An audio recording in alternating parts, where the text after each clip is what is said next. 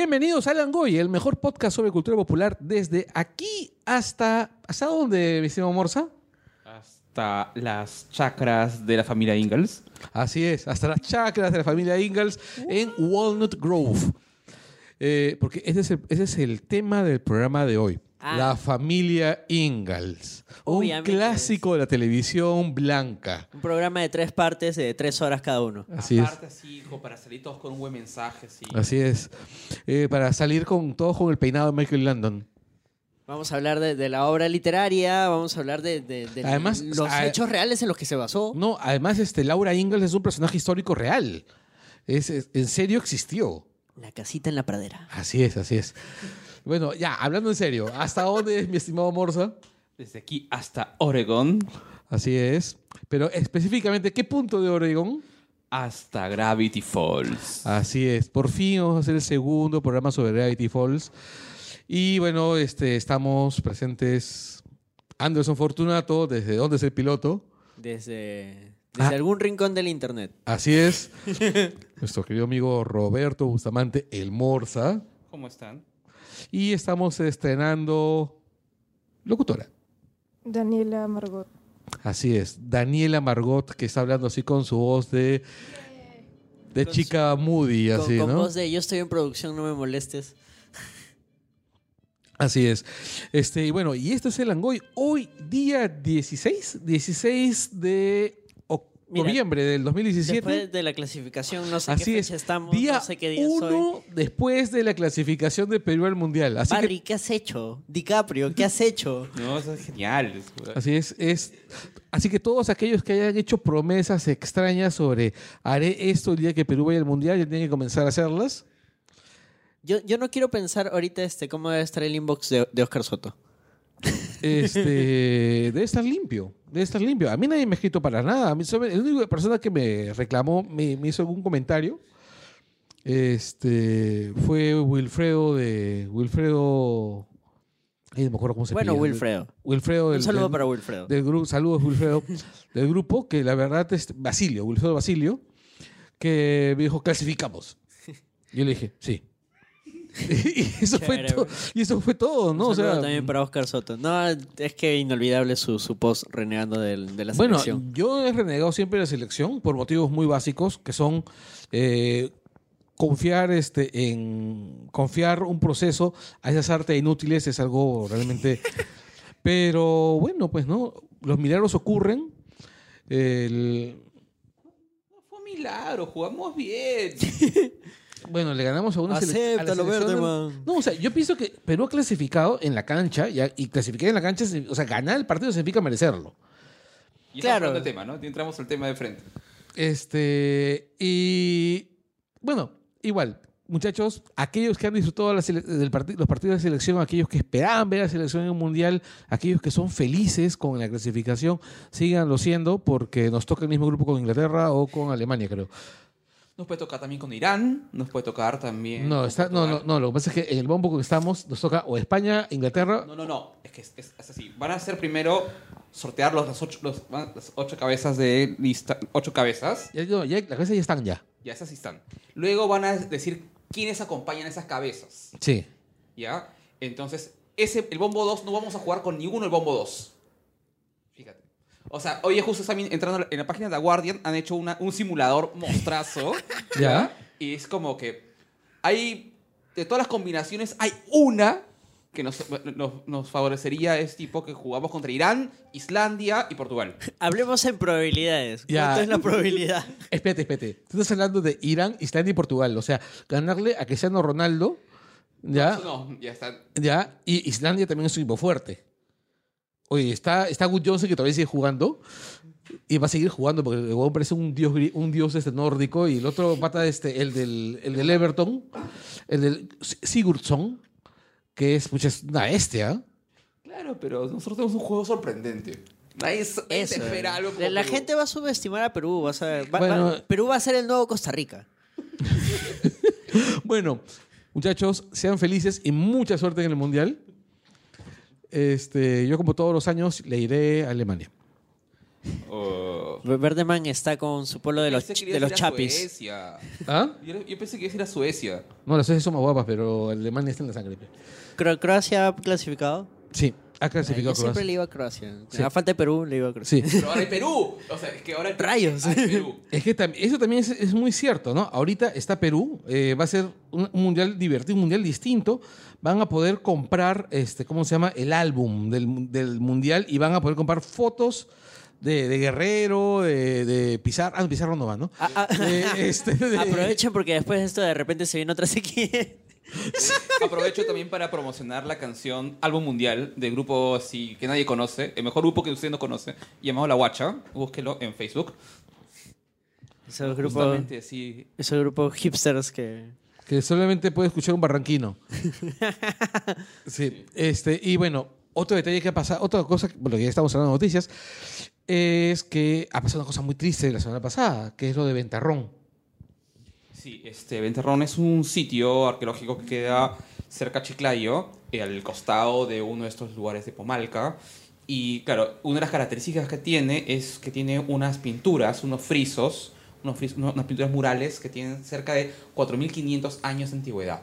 Así es. ¿ya? Es el, una de las, pinturas murales más, más antiguas del Perú, si no la más antigua. Y este, ya se sabía todo el tiempo que al costado de los del Pomalca quemaban caña de azúcar, porque para sembrar caña tienes que quemar la, eh, la ca- la caña de la temporada anterior. ¿Por qué? ¿Por qué? Porque es, es, es parte del proceso. O sea, la caña, una vez que ya tú has recogido toda la caña servible para procesarla para ron, azúcar, los restos tienes que quemarlos para sembrar de nuevo. Es parte del proceso agrícola. Así que Ah, los conviertes en abono, quizás. Claro, pero tienes que sacar todo. Tu chata de ron ha Ya. contribuido a... Sí, entonces el tema A es desaparecer que Ventarrón. ya se sabía eso y quemaron y una chispa saltó a los techos, que son, en- habían puesto techos de plástico, pero no son de- eran techos de plástico, sino según informan habían hojas secas. Hay que ser idiotas. Entonces, claro, pero el tema es que no hubo- al parecer no hubo mantenimiento, no hubo precaución. O sea, lo han Bueno, lo tapado que- como lo- han podido. No, lo que dicen es que el guardián también era el encargado del mantenimiento y de, y de la No, conservación. claro, o sea, no, no, no había gente preparada, porque, es decir, ni siquiera es que tengas un extintor especi- un extintor cualquiera. porque- Un tipo B, que es para plásticos. Claro, pero si tú aplicas eso y ese, ese Polvo. extintor cae, ese polvo también Cae, cae, al la, friso, la cagaste también también. malogras el friso. Tienes que tener un tipo de extintor especial, un- o sea, incluso cuidados y un protocolo especial para esos casos. También hay un protocolo para, rein- para reintegrarlo. O sea, yo, lo que, yo estuve leyendo bastante sobre este tema. Estuve leyendo lo que escribió Sergio. Sergio, es- Sergio Sáez es parte de la comunidad de Langoy y escribió un texto que nosotros hemos publicado en la página de Langoy en Útero. Nos pareció importante. Donde dice cosas muy, muy tristes. Cosas como, por ejemplo, que la ley ahora no protege en lo absoluto a los restos arqueológicos. Que si tú tienes una, un, minero, un minero informal, puedes de- hacer una declaración jurada diciendo, eh, aquí no hay ningún resto arqueológico y el Estado da por cierto eso en lugar de mandar a un arqueólogo a verificarlo. Lo que pasa es que eh, lo que entiendo de la ley, y yo no la he leído o sea, a, a- a profundidad, pero lo que entiendo Mm. es que si el sitio no está delimitado, no está saneado previamente, eh, prima en la otra actividad, que es lo que, que es lo que pasa en Ventarrón. O sea, si, si el sitio ya está delimitado, está en registros públicos, o sea, ya ahí hay super protección, todo, pero en Ventarrón no ha habido eso. No estaba ¿Y eso protegido. es responsabilidad de quién ha sido? Es el Ministerio de Cultura. Chan, chan, chan. No, de hecho, de hecho eh, la labor de, de Salvador del Solar en esto deja mucho que desear. O sea, el tipo ha ido a, a decir un montón de medias verdades y básicamente decir mentiras. De- ha, ha mentido a la nación diciendo que Pomalca ha aceptado su responsabilidad cuando Pomalca no ha aceptado ninguna responsabilidad. A decir que van a sancionar a los responsables con todo el peso de la ley cuando definitivamente, según ley, no hay responsables. Porque el sitio no está delimitado. Y en todo caso, los responsables sería el ministerio. Exacto. O sea, de hecho, sí hay una responsabilidad. Más hay, incluso habiendo responsables de la parte de Pomalca, hay una responsabilidad del ministerio en el sentido de. O sea, si tú sabes que todo el tiempo están quemando al costado, algo tienes que hacer para prevenir que eso siga ocurriendo. O sea, no es como- Claro, o es sea, un peligro no es- latente. claro, no es un terremoto que ha ocurrido de la nada, no es un. Que no una- puedes prevenirlo. Exactamente, no puedes. Bueno, o predecir- sea, sí se puede, pero... Pero no puedes predecir eso, Exacto. algo así. Cayó un rayo, mira, si nadie sabía. Pucha. Acá sí sabía que había un incendio. Exacto. o que Entonces, podía haber un que incendio. Puede haber un incendio, entonces tú tienes que tener todas las precauciones, teniendo en cuenta la clase de sitio es. O la otra, si tú reconoces que no tienes plata para mantener un sitio así, hay protocolos de reentierro. O sea, decir, ok, mira, acá está el friso, esto es bonito, pero lo tapamos todo nuevamente para cuando tengamos plata. Y una pregunta, ¿y reenterrarlo, reenterrarlo, lo daña? No, porque hay protocolos para eso también.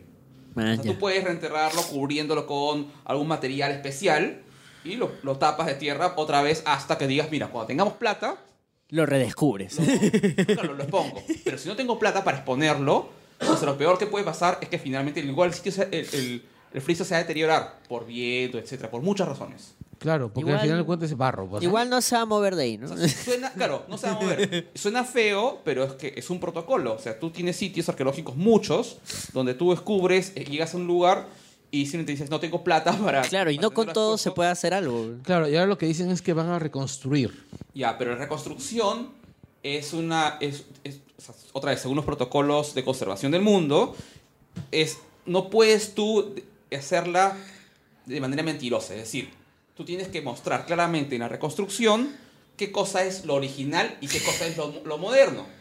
Usando incluso materiales distintos, complementarios pero distintos. O sea, para que el visitante diga, ah, ya. es Esta lo que quedó". parte quedó y esta parte la han como- Es reconstruido. como el, el, el Intihuatán de Machu Picchu. Cuando se, el Intihuatán se quebró por la, la grúa De, de la Bacus. de la Bacus, ¿ya? Madre. O sea, no, el protocolo te dice, no puedes poner nada. O sea, tú puedes decir, ah, ya, pero pongo una piedrita nueva, la pego. No, no puedes. O sea, y el- por eso el Intihuatana sigue quebrado. Tiene la esquinita quebrada porque no se puede restituir. Y si, y si restituyes, tiene que ser algo que se, que, donde el visitante sepa qué cosa es lo original y qué cosa es lo- Ujú. lo no original. Con otro color, otro material. Mm, Bueno, es una cosa. Bueno, el tema de Ventarrón en realidad es, es un tema terminado, porque eso no se va a resolver, eso no se va. No, eso está perdido. Es triste y, y es un reflejo de, de lo que le importa al gobierno de la cultura. No, pero a, a lo que yo voy es el. Yo quería tocar el tema básicamente porque es importante que la gente sepa que esas cosas están pasando. Uno. Dos, que sepan que Salvador del Solar es solamente una cara bonita. ¿no? O sea, es un ministro bastante ineficiente. Lastimosamente es la verdad. ¿ya? Y que el, eh, bueno, este sujeto está más interesado en evitar que los fujimoristas lo, lo censuren que hacer algo, ¿no? O sea, ya destruyó la labor del ministerio, del Museo de la Memoria. del- de- ahora, bueno, pues es el dispositivo legal que deja vulnerable a los sitios arqueológicos lo firmó él. Sí. Claro. Lo- Los dos dispositivos legales, en realidad. O sea, entonces es más bien lo importante es que sepan que esto está pasando y que si les interesa, porque debe y que de- y debería interesarles, vean en las siguientes elecciones quién ofrece re- respuestas sobre esto, ¿no? Para cerrar una, una- un atenuante, ¿no? Yo sí creo que al Ministerio de Cultura y al personal sí le interesa eh, la protección de los sitios. Pero yo sí creo al mismo tiempo que hay situaciones que los sobrepasan. ¿no? O sea, yo no, o sea, yo no, yo, o sea, porque justamente conozco gente que trabaja ahí y está haciendo varias cosas. Yo sí creo que hay un interés, eh, interés genuino y totalmente sincero por el tema de la protección. El tema es que efe- efectivamente este, a veces priman al, al momento, al momento final algún tipo de voluntad política. Te dice, ¿sabes qué? Este, si el técnico sugirió el reentierro, por lo que les comenté hace un rato, pero alguien dice, no, alguien dice, no, que no se reentierre porque dejémoslo descubierto para así llamar la atención y ver qué presupuesto conseguimos después. Entonces, este, al final, o sea, ocurre esto que es una desgracia, es una, este, es- para, mí es un escándalo porque, o sea, se ha perdido, se ha perdido o sea, buena parte del sitio, se ha afectado buena parte del sitio, y estamos de un sitio especial, este, y claro, el Ministerio de Cultura... Era el mural más antiguo de América, ¿no? es- dicen que sí, no, no estoy no Claro, las no, fechas, no- pero... no podemos volver en el tiempo y pedir que Pero lo el vuelvan tema- a pintar, claro, ¿no? El, el tema es que se tiene que investigar porque, o sea, de hecho hay este, responsabilidades funcionales dentro del propio ministerio. Bueno, entonces tenemos eso. Y tenemos la tercera noticia. La tercera noticia ya volviendo a una nota más frívola, que es se estrenó la Liga de la Justicia. Eh, ustedes esperarán que nosotros nos soltemos con, con opiniones y adjetivos descalificativos por la película, pero lamentablemente no podemos hacerlo, primero porque no la hemos visto. De repente es una buena película. O de repente no. Este, De repente es una buena película, en serio, o, o de repente no. En serio. Sí. Y, pero igual, o sea, va a haber un Langoy en vivo el próximo sábado en Librerías Crisol. Este sábado 25 de noviembre en Sí. librerías Crisol de San Miguel. San Miguel, ¿no? Ah, sí, es en San Miguel. Librerías Crisol de San Miguel. Y este. Y bueno, ahí vamos a, va a ser, va a ser solamente sobre la Liga de la Justicia. Ahí vamos a hablar. Bueno, ya, ya vamos a ¿De la película o en general la Liga No, de la Justicia? película. Ah, ya. De la película, este. Porque si no va a ser otro lenguaje del este, universo animado de Disney. Pero podemos comentar algo o no, o, o nada. este. Mira, yo no he visto la película.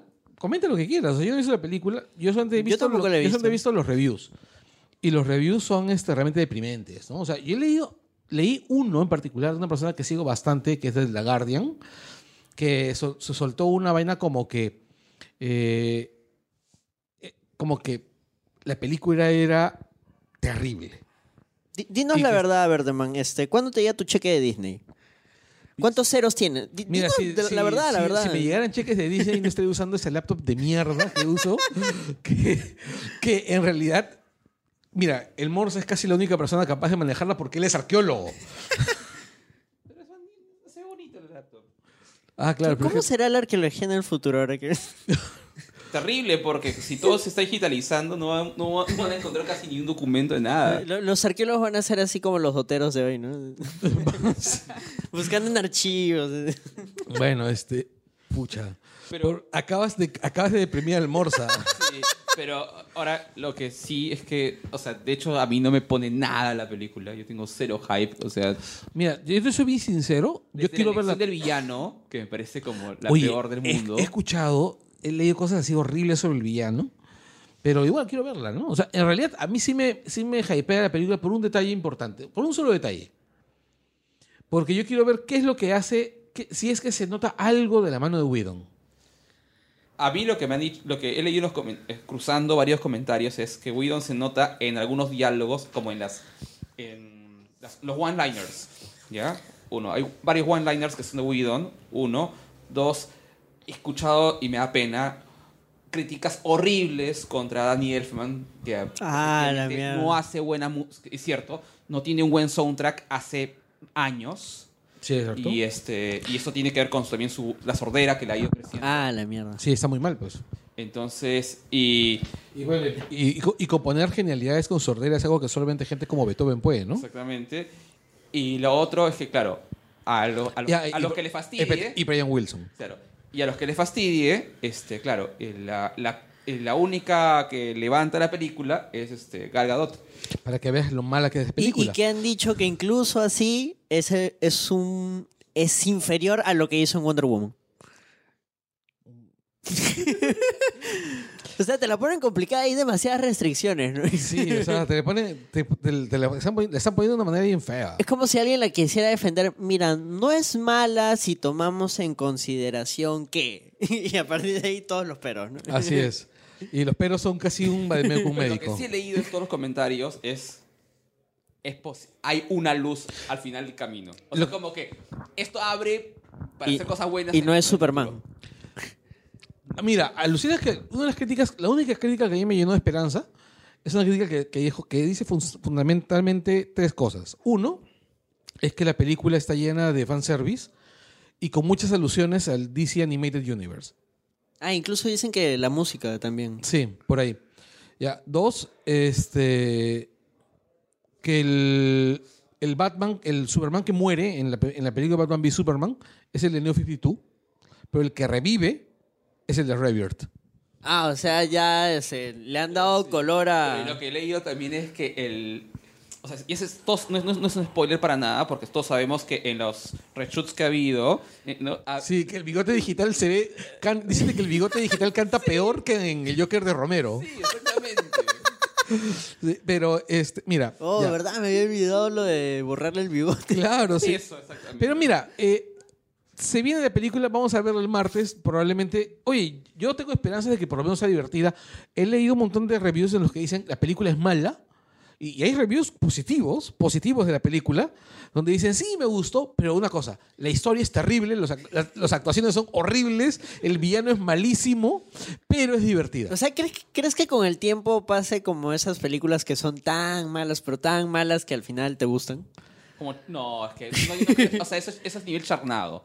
Charnado es un clásico moderno. No, lo que pasa es que esas películas que son malas saben que son malas. En en la cambio, esta película, esta película de las películas de Snyder, o sea, Snyder cree, está convencido de que es un genio.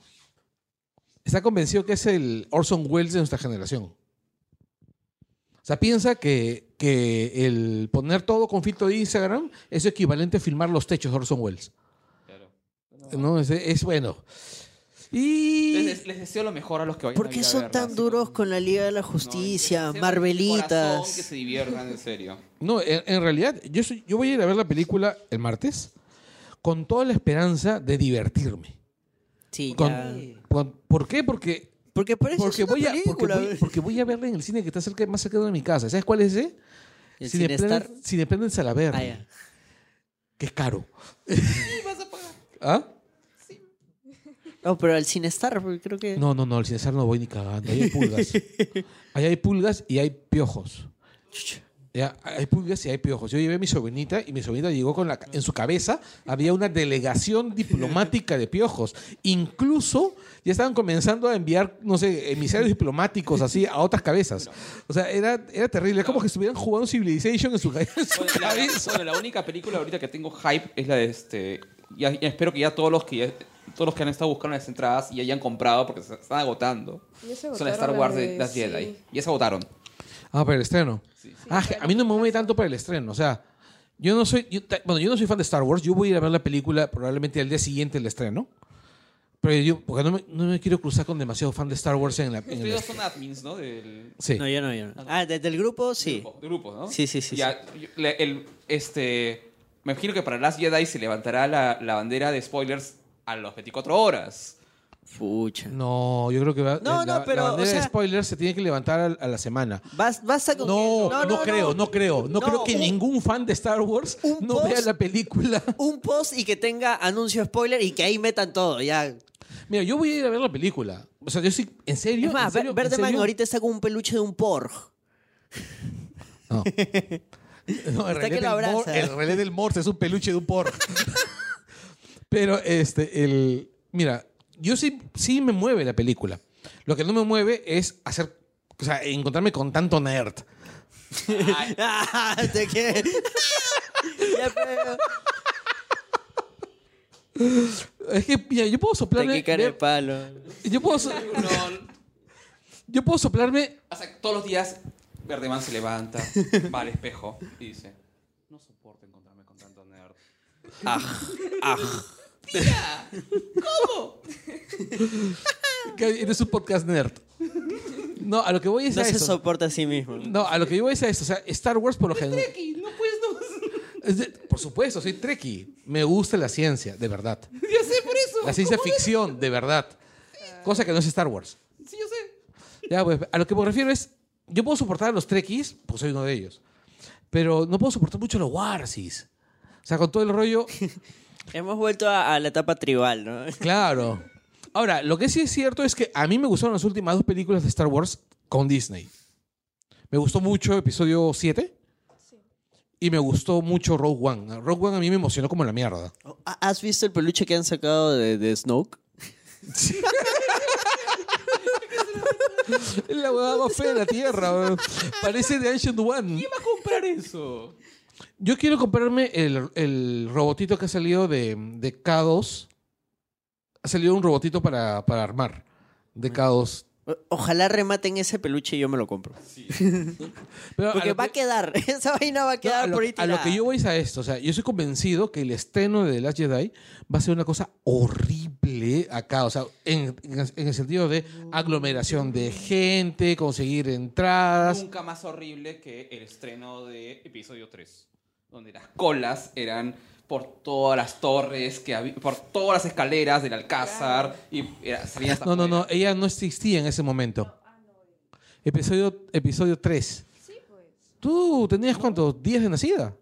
No, o sea, contando la de 2000 sí, fui con, con Sara. Nos peleamos por las entradas y todo. Era horrible. Sí. Esa fue horrible. Ahora tú puedes. Ahora es bien cool. Compras por internet. Claro, Sí. sí, la Tienes tu de este año fue por asiento. internet. Es más, ya- he comprado la canchita para la, para la película. O sea, ya, ¿qué, qué Es que un hacer? mundo maravilloso. Bueno, igual yo voy a ir a verla, si no la veo el día de la escena, el día siguiente, en la función de la mañanita, así para... No, es que he descubierto que las funciones de temprano son las más maravillosas, así. La función así de las 2 de la tarde, esa, la ventaja que trabajar en casa, ¿no? Este, la función de las 2 de la tarde, donde hay poca gente y todavía no hay niños. Proletario Ah, sí, no soy. Sí, No es, sé la noche tampoco, ¿ah? sí, pero a mi edad, ya a las 12 de la noche tengo sueño ya. Ahí te la juegas. Porque a veces aparece uno. Sí. No sabes de dónde. Y, y- y es más, el de las 12 es el niño más desagradable de todos, porque tiene sueño y Es- llora porque quiere exacto, dormir. es el que tiene sueño. Pero, por ejemplo, no sé, yo si iría a las 2 de la tarde con una, con una niña. ¿ah? Pero yo no No sé, no sé cómo son los horarios ahora del colegio. Ya, aparte, eh, ya es vacaciones. Ah, Ah. cagado. Entonces tendré que ir a uno de esos cines caros, pues. O sea, a uno de esos cines donde por lo general los padres piensan, no, no voy a gastar, no voy a pagar para este mocoso de mierda. No, para cuál para estar es como. ¿Quieres ir al baño? Así es. Sí, no hay nada más maravilloso que esas entradas caras para ver una película que tú quieres ver tranquilo y sabes que no vas a ver niños en la función. Es maravilloso. Ya, este, el... Oye, y, y sale, un, pi- sale un Pokémon también, ¿no? Sale Jolteon de hielo. Sale un Jolteon. Sale un Deberías- Jolteon. Ya hay una evolución de Eevee de hielo, pero no sé, ya los volvieron muy cutes ya. ¿no? Sí, antes eran más chéveres. Pero no, en realidad me muero de ganas de saber quién mierda es Snoke. Pero Es un mal clon de Mew, pues ya lo vimos. Sí, es todo es un- rosadito, así es. Es Mewtwo, como leía por ahí. bueno, y, y espero que espero que acabe Rebels antes del estreno de la película. No. Porque el mid-season. Por la puta madre, va a haber mid-season. Y hay mid-season, pues el, el lunes fue el capítulo 9 con el cliffhanger que van a resolverlo recién Espérate, enero. espérate, espérate, espérate. El 9 es el último, hasta enero, no me jodan. Menos mal, él no es nerd. Menos mal no te gusta Star Wars. No soy un fan de Star Yo sabes que no soy fan de Star Wars, pero yo he dicho siempre que Rebels me gusta. Sí, pero no va a haber más Rebels hasta enero. Mierda. O sea, lo que pasa es que también han suspen- ha ter- había- hay el mid-season de Discovery, que está brutal. Dicen que ha levantado así. Porque, eh, o sea, dicen que es buena. No la he visto todavía. Pero Ya. es como que la gente al, al inicio no, no le paró mucha bola. No, no lo entendieron, que es distinto. El primeros dos episodios, los primeros dos episodios son un poco, son un poco, ¿cómo se llama? Impenetrables si es que no eres muy trekkie. Ya, ahí está, pues. Ya, y todos los que vienen después ya te volvieron trekkie. Ya, o sea, es como. Es la asimilación. Claro, es la serie Borg. Es una serie bien Borg. No, y en realidad ter- ha terminado alucinantemente paja. Ha terminado con. Bueno, no voy a decir dónde ha terminado, pero ha terminado muy chévere y un cliffhanger realmente terrible, sobre todo para los fans de la serie clásica, de la serie original. Y, este, y nos han mandado hasta enero. Bueno, estamos a nada. De enero es un mes, weón.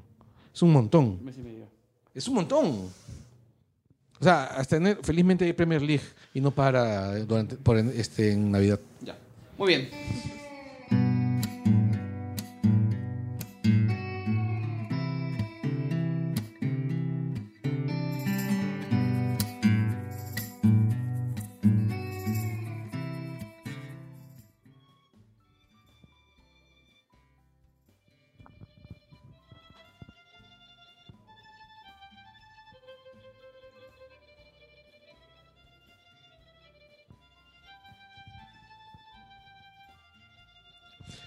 Y después de un montón de tiempo, estamos cumpliendo la promesa. Vamos a hacer el segundo programa sobre Gravity Falls.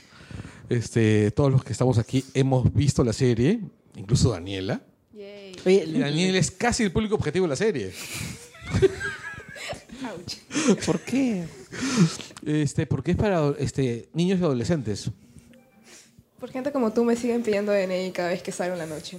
Y está bien, está bien que lo bien- hagan. está bien que, te- que lo hagan por tu seguridad, Daniela. Vives en una ciudad de mierda. Vives en una ciudad donde hasta a mí me pueden asaltar y tengo aspecto de delincuente, de, de terrorista palestino de los 80. Y es Este- un poco rebuscada. Ya, sí. Gravity Falls 2. Sí. Oye, la, la canción es, es muy, es muy, muy, muy, muy, muy paja. Sí, es monstruo. la Y este la compone, ¿cómo se llama este? Brad Breck, que ha compuesto también para Un Show Más Ujú. y para Star versus las Fuerzas del Mal. Sí. Era bien chévere porque eh, Alex Hirsch, eh, cuando empieza a buscar el- el- el- la canción, el tema, ¿Ya? eh, dijo, mira, lo último que quiero es algo tipo Elfman y Tim Burton. ¿No? O sea, Sí. no quiero algo así, yo quiero algo di- distinto y este Pata Breck es como que alucinó muy bien el espíritu de la, de la serie con, el, con ese tema, ¿no? Y, ah, se está Porque- chambeando con buenas series. o Porque sea. en realidad eh, el, el tema, de la introducción de la serie, suena súper, súper eh, a Scooby-Doo. A Scooby-Doo, la serie original. Y un poquito de Expedientes Secretos X. Sí. Ya, y bueno, si ustedes ven la serie, o sea, pues, podemos decir que eh, hay bastante Scooby-Doo, hay bastante Los Sueños Maravillosos, hay bastante Los Expedientes Secretos X. De hecho, el primer capítulo de la segunda temporada, los zombies, me parece que tienen el diseño de los zombies de la película, la primera película de Scooby-Doo, que es Scooby-Doo en la isla de los zombies. Así es, sí, sí, sí. Y este, otro detalle más es que además de la música, que la música es, que la música, no solamente la música de intro, esto es la música incidental de la serie, eh, otra cosa que está muy bien man- manejada es el manejo del color, la paleta de colores. La paleta de colores que son col- tonos de verano. Son tonos amarillos, grises, son tonos tierra y tonos claros, luminosos.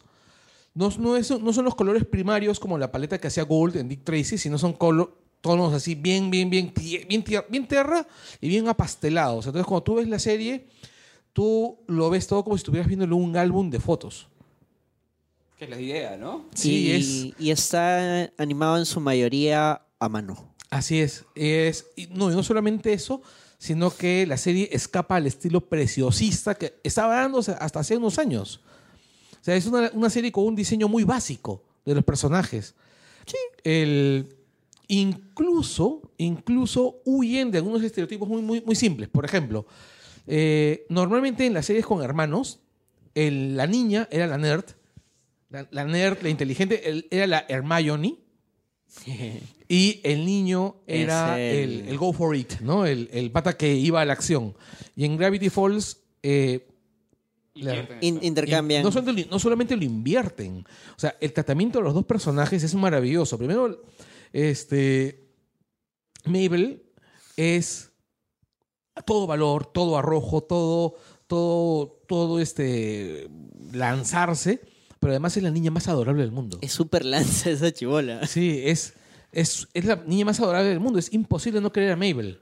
Hay otro detalle en los cambios en, los- en el- en la relación entre los hermanos, ¿no? Porque generalmente cuando son dos hermanos, eh, niño-niña, como son que- de rivalidad. Exacto, Así es. que se pelean. Hirsch puso una de las condiciones a, a Disney y dijo, ya, en esta serie no quiero que, que sean oposición, quiero que siempre se apoyen y que siempre terminen como hermanos que son, que se aman, que se quieren. Y se adoran, y se nota. No, y, y eso es genial, ¿no? O sea, esa idea que no son hermanos que se pelean, ¿no? Que, por ejemplo, hay, sea- hay otra serie que o sea, hemos- no, no exactamente del mismo tipo, pero hemos, este, para un público similar que es Lake- este, Campamento Lake Bottom, donde los hermanos todo el tiempo se pelean. ¿No? Entonces, claro, esto es al revés. ¿Son Entonces, hermanos ahí? Claro, están en dos campamentos distintos. Ah, claro, claro, ¿no? claro. Entonces el, el chivolo está en campamento... El- este, el trucho. El, el trucho y el otro está en campamento El- más baja. el pero- fichazo. Pero, todo el tiempo se pelean, están en Exacto. competencia. Acá no, Mabel, este... Y ahí es al revés, o Y- sea, ahí es que siempre se odian y eventualmente surge una situación en la que se tienen que ayudar. Sí. No, eh, por ejemplo, yo recuerdo con mucho cariño el episodio en el que empiezan a bajar, que empiezan a viajar en el tiempo con realidades alternas para una realidad donde Wendy le haga caso. Una realidad donde Wendy le haga caso. No, no, ese es cuando viajan en el tiempo y, Sí. El chancho. Exacto. y, y Di- y Dipper quiere impresionar a, A a Wendy, claro. entonces empieza a retroceder el tiempo hasta que todo le salga perfecto, pero siempre le cagaba. Y en el único este, escenario donde le sale bien, Mabel acaba mal. Claro, Mabel acaba mal porque pierde a, a Waddles, lo adquiere Pacífica. A pato en latino, sí, Sí. lo dije, en pato. Y este y Mabel pues está destruida, está totalmente destruida. Y otro detalle es la ilustración de Mabel destruida. Es alucinante. O sea, te ponen esa cara de nunca vas a olvidar este rostro. Ala, no, y Dipper así de, no, pero se le va a pasar, porque se le va a pasar, ¿cierto? Y adelanta el futuro, un mes, dos meses, nada. Y, y Sus diciendo, "Y miren aquí, ¿no? A la, A la la ni- niña. a la niña patética. De hecho, esa es otra cosa que dijo que, que Hirsch planteó cuando crea a los personajes. Dice, Mabel no tiene que ser un personaje falso. O sea, esta niña ayuda al, resto, pero porque ella quiere, porque ella es así, porque es adorable. O sea, no es porque tiene que ser el personaje bueno, no, es porque su personalidad es así. Así es. De hecho, el grupo de amigas de Mabel es alucinante porque son este, las chicas que nadie querría. Son las chicas que nadie querría. Son las impopulares. Exacto. Pero que son las impopulares con ciertas razones, ¿no? O sea, está la. la Grenda, que es grande y tosca. Claro, y que tiene voz de hombre. claro. ¿ya? Eh, está Candy, que es la asiática. la asiática que es súper ácida. Sí. Sí, y que en un momento se enamora de Dipper, ¿no? Sí. Por un, por, por un, por un episodio. Medio, medio episodio. No, en realidad lo que ella da a entender es que se estaba sintiendo atraída hacia Dipper. O sea, probablemente esto ya se haya venido... Claro, hasta que se da cuenta que, que Dipper es Dipper, ¿no?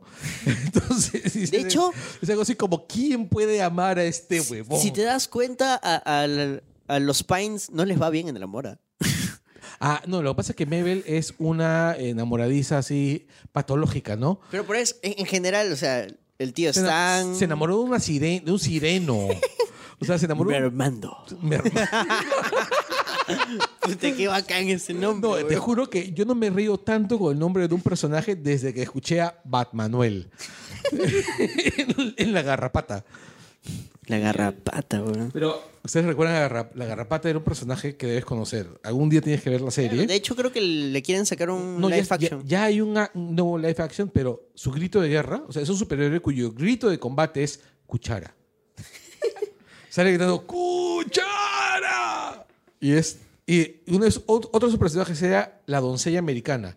Pero como en, en- en- en inglés es American Maid, y Maid también es sirvienta. Entonces salía una con uniforme de sirvienta y su tiara así de la Wonder Woman. Sí, es una cosa maravillosa, es una deconstrucción muy paja. Pero otro día hablamos de... Sí. Ya, este, no, el, o sea, yo creo que hay, o sea, hay, varias cosas. Por un lado, es- efectivamente, está el diseño de los personajes, que es como bien simple, no, no, no preciosista, pero todos los fondos Son recontra detallados. son recontra detallados, son recontra bien hechos. Hay un nivel de detalle, un nivel de trabajo, este, Hasta la composición, hasta el manejo de paneos, todo. todo es así, eso.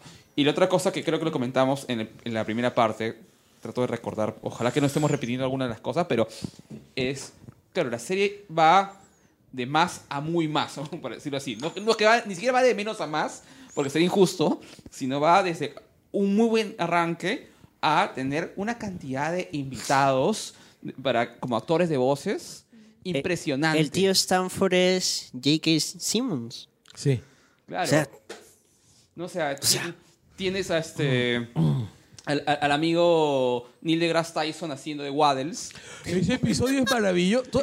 ¿Recuerdas ese ese es el episodio de Halloween de la segunda temporada. ¿no? O No, sea, eh, quiero decir, es, o sea, tienen, se pu- al final se dan el lujo de hacer todos esos invitados. Un- Ese momento en que, en, en el momento en que Mabel sale desesperada diciendo ¡El cerdo hace oink! ¡El cerdo hace oink! Yo creo que todo lo que se han ahorrado en no hacer más temporadas, como y- de hecho Hirsch dijo, no, dos temporadas, no hay más. Pero- Disney pero dijo, ya ese cómic". dinero hay que usarlo en, en traer invitados así de peso. Sí, ahora están haciendo un cómic, ¿no? Este, tienen el libro, ¿no? Que yo he visto varias personas aquí en Lima tenerlo aquí, este, caminando con su libro bajo el brazo. Este, creo que tienen pensado un par, de- par de cosas más, ¿no? Este, A- ahorita ya le perdí la pista a Hirsch. No, hasta donde yo sé, él está planeando hacer una nueva serie. Él está trabajando con Fox una serie. Sí, está trabajando con Fox una Ah, serie, ya. pero vamos a ver qué, cómo va, porque Fox, bueno, ahorita tiene sus algunos problemillas, ¿no? O sea, va a volver a Disney. Pucha, Pucha, no, Este no- es como cuando Steve Jobs abandona Apple, crea este Pixar y al final Ah, y- y termina, ¿no? no, compró- formó Next. Next, claro, las computadoras Next y luego Next es comprada por Apple otra vez. Sí. Pero en Y- realidad, básicamente, ahí fue que le pagaron a Next para que comprara Apple, ¿no? O sea, Y, porque- y tenemos acá al, al paralelo de, de Steve Jobs, que es Matt Bucket. Claro. Matt Bucket. Que otro personaje muy chévere. O sea, si se han dado cuenta, casi todos los personajes de Gravity Falls están muy bien escritos. Incluso Pacífica. Personajazo. Personajazo. O sea, porque es, es la típica pesada, pero que no es. La, o sea, la Valley Girl de, de Oregon, ¿no? O sea, y es. Pero no es tan desagradable ni. Ni siquiera es un personaje totalmente unidimensional, ¿no? O Tiene sea, sus llega un punto donde le, le entiendes y dices, oh, vaya. Wow. Así es. Vayamos a la segunda temporada de- de- de, Claro, así en resumen, la primera temporada es la batalla contra Gideon y queda en que vencen a Gideon. Gideon está en la cárcel. ¿A tú cuántos años tiene Gideon? Tiene como nueve años y, se- y termina siendo el líder de una pandilla de raperos, ¿no? En la cárcel. u- Una de- de las ideas originales de Hirsch era que su peinado es un copete enorme porque él iba a tener como que un gemelo mal nacido. Suena horrible, pero Ya, este- que iba a estar escondido ahí. Como cuato. Claro. Claro, sí. Como cuato de. Para los que no. Para los más jóvenes, Cuato es un personaje de, de perdón, de Total Recall. La adaptación de Ya, esa novela sí, sí, de, sí, sí, Stephen- de Philip K. Dick eh, que hizo en los 90 Arnold Schwarzenegger. Es paja película, de Sí. ver joven. De Verhoeven, sí. Era un tipo que se abría la camisa y salía otro, un, Sí, un ¿no? siamés mal Ya, y nacido. iba a ser una vaina así. Claro. De hecho, probablemente esa era la, la- La referencia. la referencia. Pero este, bueno, no, no, parec- no pareció eso. La primera temporada. A ver, ¿cuál es su capítulo favorito de la primera temporada? Mm, El, para mí, el capítulo del viaje en el tiempo. sí. Sí. Aparte, porque tiene, o sea, está este, Justin Roiland haciendo la voz del viajero del tiempo. De Bending. Sí, de- Blending. Blending. ¿No? Y porque otra, ese, ese detalle de, o sea, el- este bromance que tienen Justin Roiland Con y, Ale- Hirsch. y Alex Hirsch es, gi- es en- lindísimo, ¿ya? O sea, ti- todo el tiempo se invita mutuamente. La- la- Alex Hirsch ha hecho voces también. La voz aguda de, de Royland es bastante Oh, particular. Sí. ya, Entonces, el, y- hizo- el claro. tuyo. No, no recuerdo ahora. Me quedé impregnada con el capítulo Unicornio de la segunda temporada. el del unicornio es muy bueno. Sí, es, es un- Mira, si te- tuviera que recordar ahorita uno de la primera temporada, me gustan mucho cuando son historias cortas y la del pozo sin fondo es una, una pasada. A mí me gustó mucho el de la. Espérate, el de la sociedad. Del ojo cegado, Así pero es. es la segunda. Ah, entonces la segunda. Tú mismo, te, Sí, sí, yo ya sí, pe sí. man. Pero es que a mi edad ya se perdona, pues. Recuerda que mi, mi padre tenía Alzheimer, pero antes ya, me, ya me comenzó, ya comenzó conmigo. A ver, si Este, cuando vi la cuarta temporada de Gravity Falls. Hay dos nomás. Este, no, a ver, ¿cuál, ¿cuál me gustó mucho? El del chancho me gusta un montón, cuando quiere a Waddles. Pero también el episodio donde están en la tienda con los adolescentes. Ah, este, que es full Scooby-Doo esa Así vaina. es. Que, Es- que ti- tiene un mensaje eh, hermoso, ¿no? O sea, prácticamente Mabel se, se droga con, con dulces y le abre la, la mente a- Abre todos sus chakras, o sea, Sí. el mensaje es claro, o sea, usa hongos, usa LSD. es, es que es tirada así. de- No, pero hay uno de, de, lo- de las visiones que tiene que es un perro amarillo que habla, habla al revés y lo que dice es tengan cuidado con la bestia de un solo ojo. Ya que ese es otro tema paja, ¿no? O sea, va- cómo van sembra cómo Hirsch y su equipo van sembrando poco a poco la historia. ¿no? Hirsch es un conspiranoico desde chivolo. Cuando él era chivolo, él decía, no, los comerciales me están metiendo en la cabeza que a mí me tiene que gustar Pokémon. Y él grababa los comerciales y los reproducía al revés para ver si había algún mensaje, porque los japoneses están espiando a Estados Unidos. Está loco. Estaba muy loco. Pero este, más allá de, de- de esos, de esos detalles, la segunda temporada ya arranca con la amenaza de Bill. Ya, pero. Claro, pero. eh, Son, es que son varias cosas. Bill aparece en el, en el penúltimo primera- capítulo De la primera temporada. de la primera temporada, ¿no? Entonces, este, como una especie como de demonio burlón. ¿no? Claro, era un No- mix no- siblin. No era la, claro, pero no era, claro, no era una amenaza todavía como se pensaba. Pero el- la primera temporada termina con este cliffhanger de este de este de Stanford. O- Los dejan ver porque quieren jugar en la sala, todo el despelote. Y el capítulo termina en que todo el mundo juntos miran el final del capítulo y es que el pato detective tenía un hermano gemelo. Y ellos dicen, no, pues como el hermano gemelo, claro, no, qué sencillo solucionar todo así. Claro. Además, en, en ese episodio, pues, eh, eh, ya está de Stanford, ¿no? y está Stanford. Está de Stanford. Eh, y es más, los dos más inteligentes eh, son derrotados por la mente de Mabel, ¿no? Mabel lo salva. Qué paja eso, ¿eh? Sí. Yo creo, que lo más interesante de Gravity Falls es cómo al momento de ir construyendo su mitología, no, es una mitología cerrada, es una mitología que, se permea de muchas partes de la cultura pop. Por ejemplo, más allá de Scooby-Doo, más allá de los expedientes X, más allá de los Cielos maravillosos, que están, muy, que muy presentes, sobre todo en la relación de los hermanos con, su, con, con el entorno, ¿no? O sea, la relación de Dipper con Wendy es como una versión, una versión este, triste de la relación de Kevin con Winnie. Este, la relación de, de Mabel con, con todos los tipos que, que no le hicieron caso es la relación de Paul con todas las mujeres que no le hicieron caso. Y, y su- y sucesivamente, ¿no? O sea, y finalmente, pues la idea de- del grupo de amigos, ¿no? Es monstruo, o sea, porque, al final, porque van adquiriendo o sea, bastante amigos. Hay un, mi capítulo favorito de este de la segunda temporada es el, el de la el, el que reaparece el hermano. O sea, ese capítulo donde toda la digamos, la, la máquina se prende por fin. O sea, todo lo que pasa a partir del capítulo 13 es increíble. Sí. A partir del capítulo 13 comien- termina la serie. O sea, el final de la serie comienza con el episodio 13. Claro, porque es- ya esto es este La todo- guerra contra Bill. Sí. Pero, claro, tú dices el episodio donde aparece y el hermano le dice, devuélveme mi vida. No, el anterior. O sea, el, el- el- el cap- el capítulo donde Cuando abren el abre el portal, portal y el hermano aparece de la que ellos ya no confían en el tío Stan y ahí es donde Mabel tiene- dice, yo confío. esa escena Ah, la que es mi escena favorita de toda la serie. Y es la escena que, aparte, sin, sin- ¿no? este, resume No. a Mabel total. Esa No, es- Mabel, es- no es- lo hagas, no lo Ese hagas. momento es alucinante porque incluso es la manera como dibujaron a Mabel. Sí. Es, no, es, es- es impresionante. Es que es- súper complicado, ¿no? O sea, te enteras que tu tío probablemente no sea tu tío y que probablemente ha matado a tu tío. Así es, sí. No, pero dice, no, yo confío y... Y, este, y ella, creo que ella aprieta el botón. No, ella lo que hace es, está a punto de apretar el botón, y este, porque el reloj está avanzando, este, Dipper le dice, apriete el botón, El, el botón era para detener todo. Claro, claro. claro. y lo que le dice Stan es, mira mis ojos y confía en mí. Dijo, look into Entonces, my eyes. Y este... Ah, sí. Y lo que hace, y lo que hace este... Mira mis Mi- ojos. Lo que hace Mabel es suelta y y aparte es una, es una imagen bien cristiana, ¿no? Porque abre los brazos como si fuera un... La, no, la imagen En de realidad, en, cruz. en realidad más, más bien es una imagen muy, muy, este, muy oriental, porque está con las piernas en posición de loto y los levanta como si fuese Sí. Shiva. Como si fuese Shiva, que además es la diosa de la destrucción. Sí, y, ahí es que efectivamente todo se, todo, todo se vuelve blanco y aparece...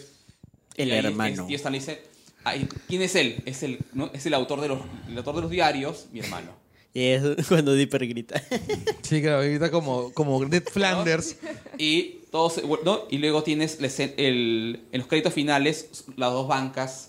Lo- el este, columpio, exacto. Sí, esa escena es Y ahí ese cliffhanger del mid-season, y luego son como cuatro o cinco meses. fueron horribles. ¿no? Para- hasta el siguiente capítulo. E- Es bacán como Sus, en ese el capítulo posterior a ese, representa en sí a los fans. ¿eh? Sí. Exijo una explicación y espero que sea mejor que mis fanfictions. Exactamente, ¿no? Y claro, y cuando termina ese capítulo siguiente y le, cuen- y le llama de madrugada este, a Wendy y le dice, mira, que no sé lo que ha pasado. ¿Te, te acuerdas del Stan? Ese Stan no era Stan. Entonces, el Stan que tenemos, no, que no es el Stan. Y claro, es el fan. Es el fan. claro, es el fandom en ese momento, así, colapsando. Sí. Otro detalle que me gusta mucho de ese episodio de retorno es, además de, de todo el, el- el conflicto entre Stanford y Stan, es este, la manera como los, los nietos no, no saben qué hacer. No. Saben qué hacer porque no, no saben cómo adaptarse a la situación. Ellos están contentos porque han visto dos, dos porque ahora tienen dos tíos, ¿no? Pero me gusta cómo explican No. quiénes son Dipper está súper emocionado porque es el autor de los de diarios. los diarios. Y no, pero me emociona mucho, por ejemplo, cuando, cuando le preguntan quiénes son ellos y dicen, son los hijos de Chermi, la hermana menor. Ah, Entonces es, son sus, son sus, sus sobrinos, ni- son sus, son sus sobrinos, o sobrinos nietos, creo, ¿no? Sobrinos nietos. sí, porque es Grunkle. Sí, son sus sobrinos nietos. Entonces me gusta un montón que aludan a que, por más que ellos se llevaban mal, había un espacio donde ellos sí se querían y a quien ellos querían por igual, que era Chermi. Entonces esa vaina me parece muy, muy paja. Y otro detalle más es que ahí empiezan a establecer el paralelo entre las relaciones en tanto, tanto de los hermanos, de, de, Stan- de los dos Stans, como de Dipper y, y Mabel. Tienes la relación súper idílica de Mabel con la relación súper fracturada de ellos.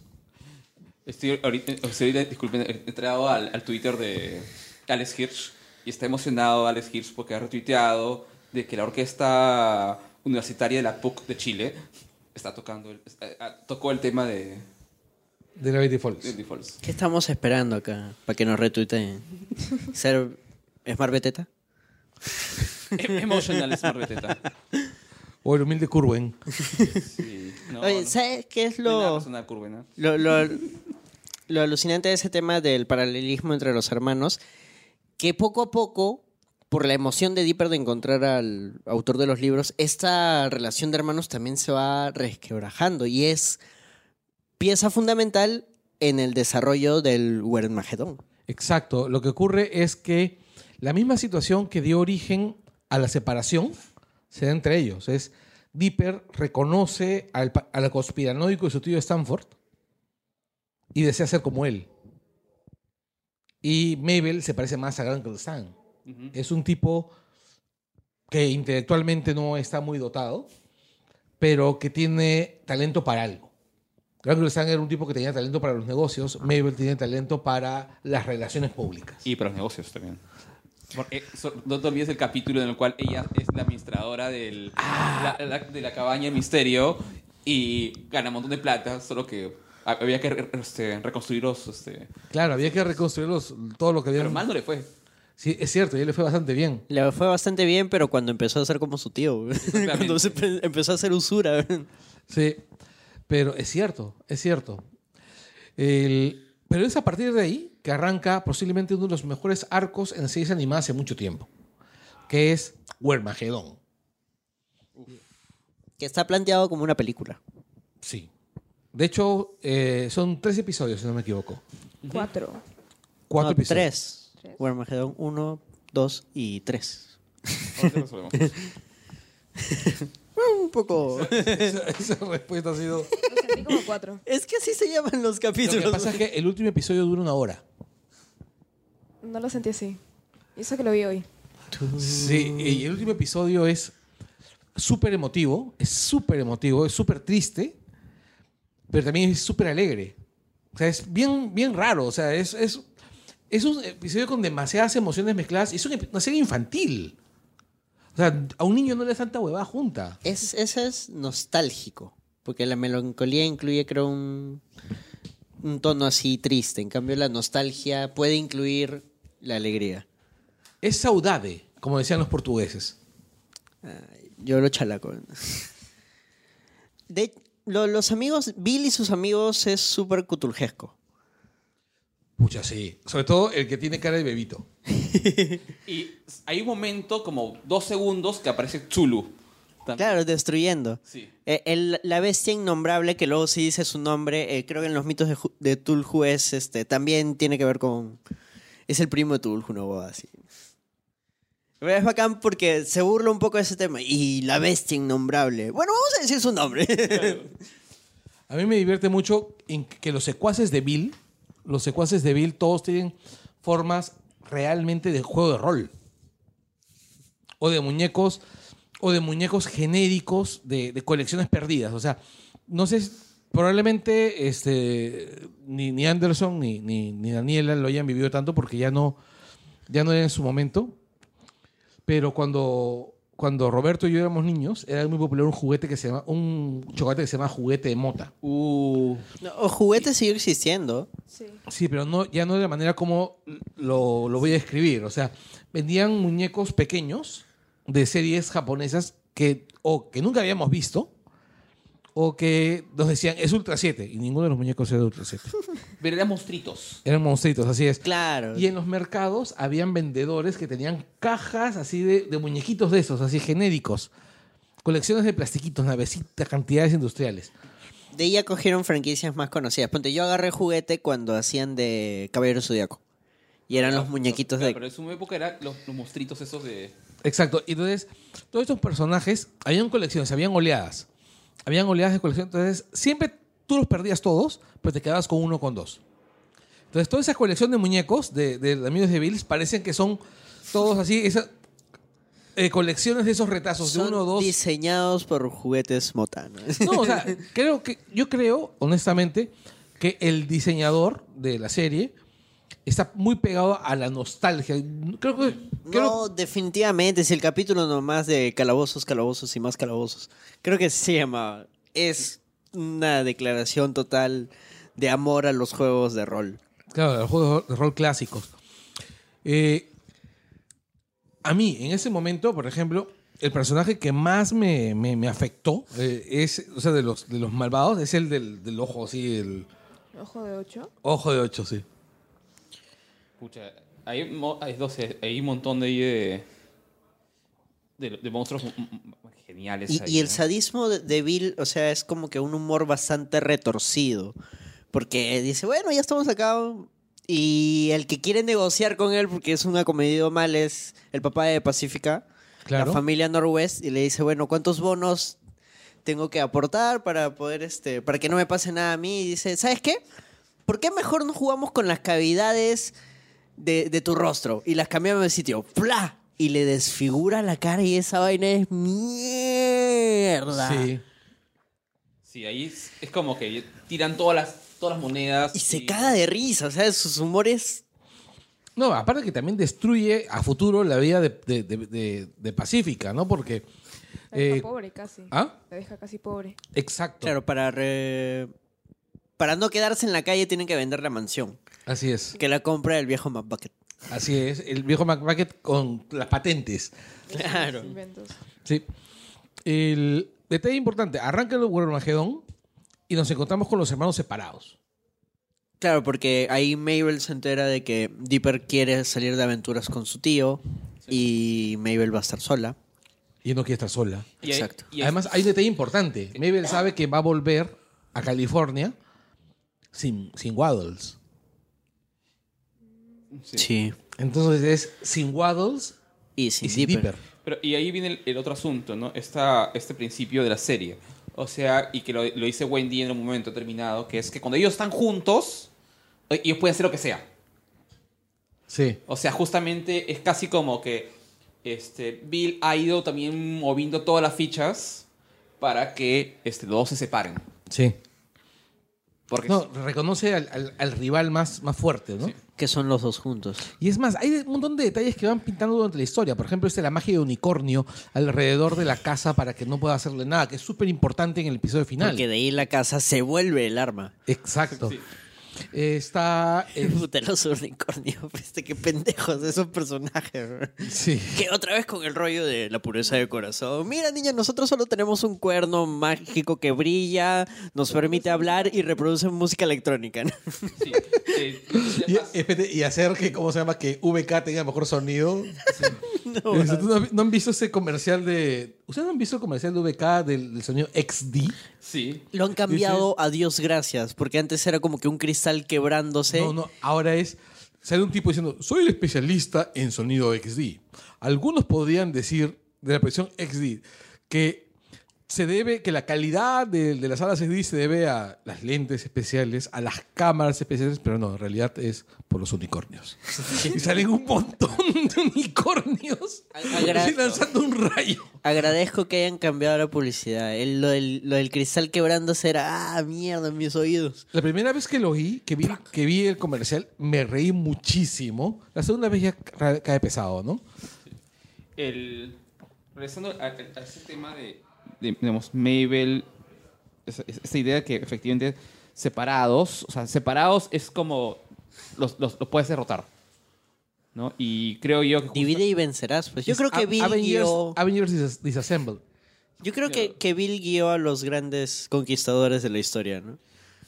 Porque, bueno, Bill es una entidad que está hace muchos, muchos, muchos millones de años en otra dimensión. De hecho, cierran un portal, ¿no? Es Stranger Things. eh, No, sí, ya lo vieron. Es la segunda temporada de Stranger Things. Sí, la segunda temporada de Stranger Things. Además, debemos, debemos una serie sobre Stranger Things, un programa sobre Un Stranger programa. Things. Este, Porque tienen que cerrar un portal y evitar que los monstruos vengan. claro, pero ya había cerrado el portal antes, o sea, porque ya había hecho un trato con Stanford. Pero queda la, la grieta. Exacto, y es por, por ahí por donde entra. Detalle importante. eh, Stanford, había una, Bill tenía algunas reglas. Entre ellas, tú tenías que permitirle entrar a tu mente. Ya, eso me genera un pequeño plot hole que de repente no lo he resuelto por falta de atención. ¿Cómo se metió a la mente de Blending? Porque lo estafó. Le engañó. ¿Pero en qué momento? Bueno, es que Blending es tonto. A Blending lo puede haber engañado en cualquier momento. Yo creo que lo, lo engañó al momento de escapar de la cárcel infinita. Porque los tombos del futuro dicen eso. O sea, nadie se ha escapado de acá. Este pata o es el más grande escapista que tenemos o el más Claro, estúpido. Lo que pasa es que, es que el tema es, y lo puede engañar, ¿no? Porque finalmente, o sea, es, es- es implícito de que Bill es el diablo. Bas- básicamente, es el diablo. O sea, ¿no? Es el diablo, es trato que haces con él, trato que va a haber giro. ¿no? Entonces, ese blending es, o sea, vende su alma al diablo. O sea, ya lo dijo con Pai Quinto, pues no juegues con el diablo. Sí. Detalle importante, eh, en el episodio de Blending, una vez que Blending se revela siendo Bill, Sí. que Blending se revela siendo Bill, te deja claras, claro como que la guerra que se te viene encima, ya la has perdido. Sí, ¿cuál? Bill acaba con el bebé, con el bebé del tiempo. Y lo cual me pareció como. Ese, ese- ese- eso me pareció como loco porque pensé que iba a ser una guerra entre Bill y el bebé. Y al final es como, mira, yo soy más poderoso que tú, muere. Exacto. Y, y eso explica el por qué en la primera temporada ellos viajan al futuro y ven al bebé destruyendo todo. Porque, ¿qué es lo que dicen? O sea, cuando matan al bebé, dicen, van a pasar un millón de años y él va, va a despertar molesto. Como todo bebé cuando se despierta. Entonces, eso explica la guerra que hay en el futuro. Porque se acaba de despertar. Exactamente. Ahí está. Sí. Es, claro, cuando le dice, voy a hacer una gran pataleta. Puta, sí, imagínate un bebé normal nomás. Escucha, a, a mí lo que debe- debería ser una cosa así como. de- Debe ser oro puro. Ese debe ser el. El cuaderno de apuntes de Alex Hirsch. O sea, todo narrador tiene un cuaderno donde va anotando todas las, todas las rutas de su. Sí, claro. Todas, todas sus rutas. Ah, mira, esto concuerda con esto. Este personaje va a hacer esto. Claro. O sea, su cuaderno de apuntes, su borrador. De ese oro. Es un oro puro.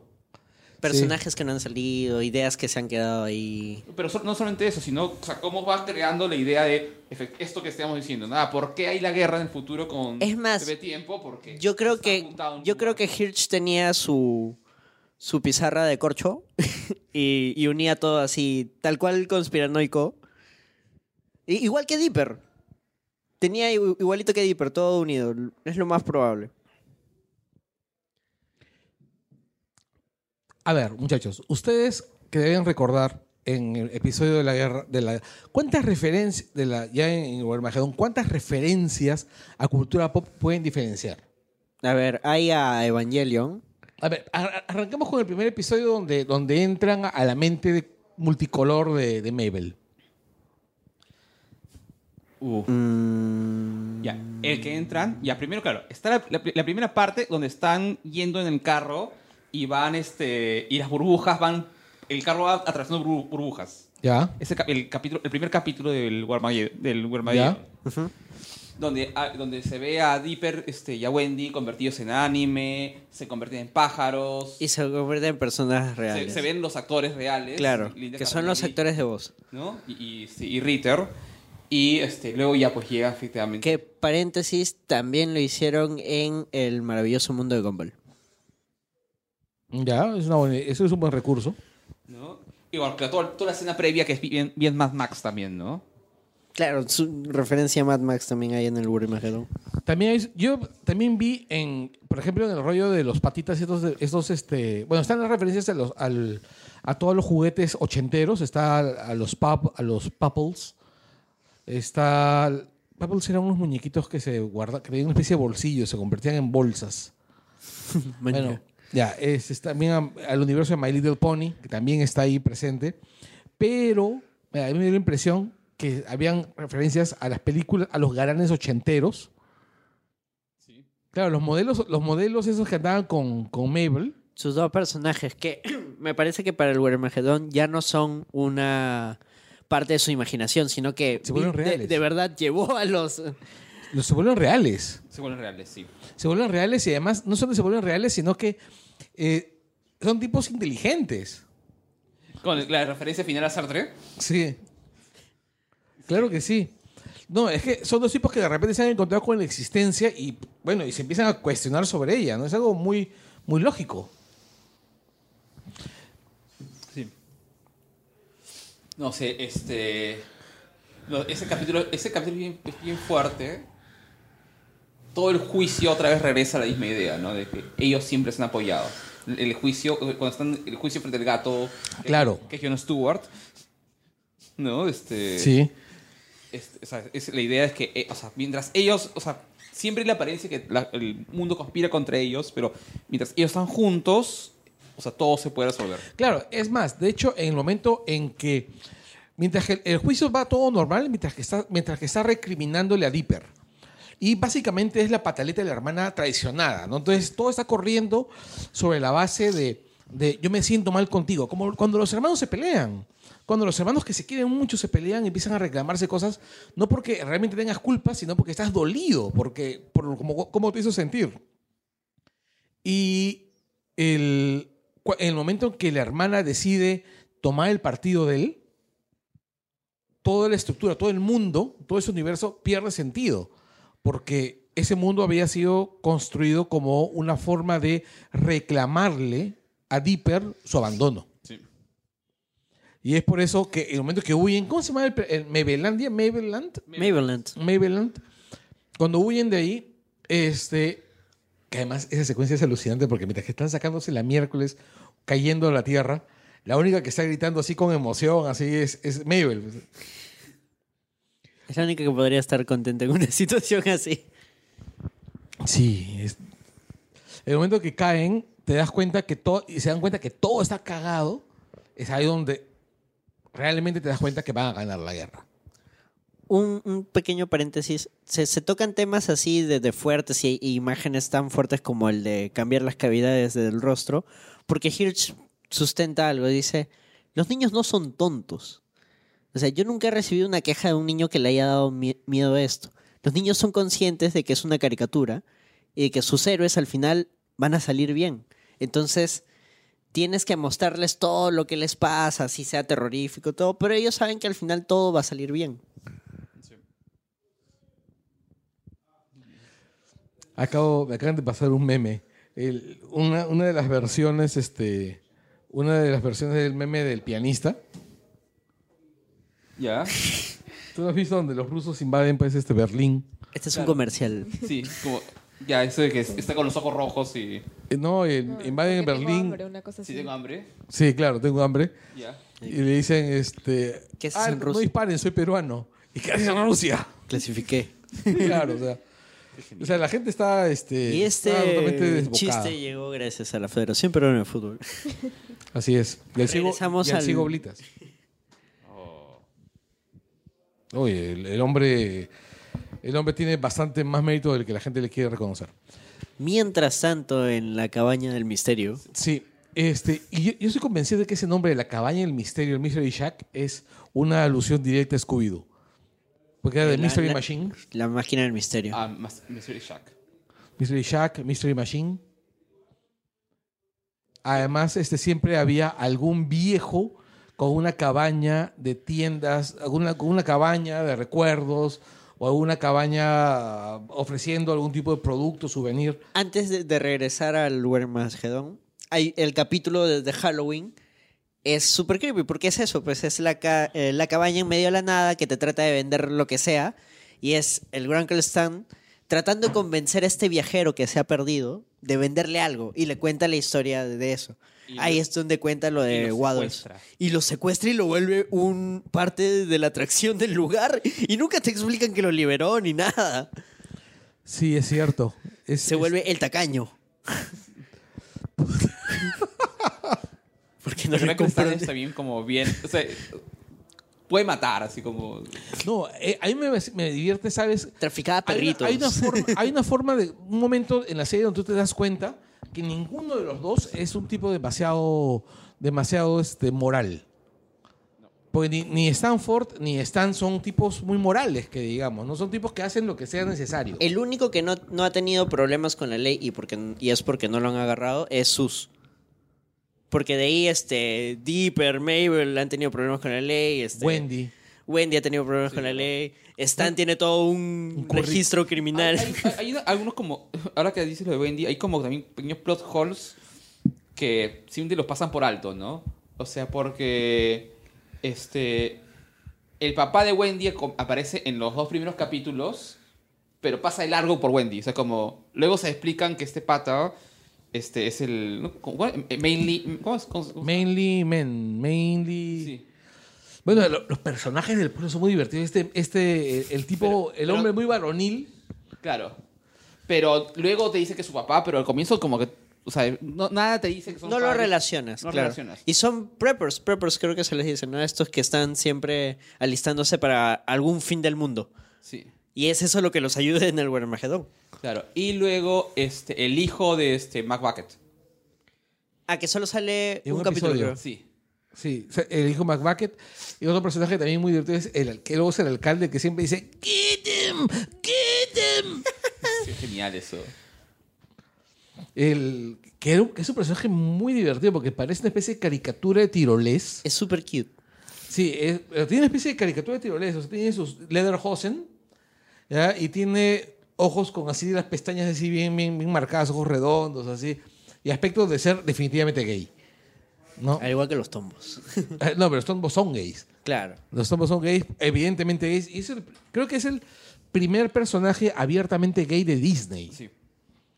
Con declaración final de amor y toda la Claro, vaina. porque este, le, le quitan lo que más amaba cuando Bill lo vuelve a uno de ellos, lo vuelve piedra. Sí, Puta, esa vaina es triste.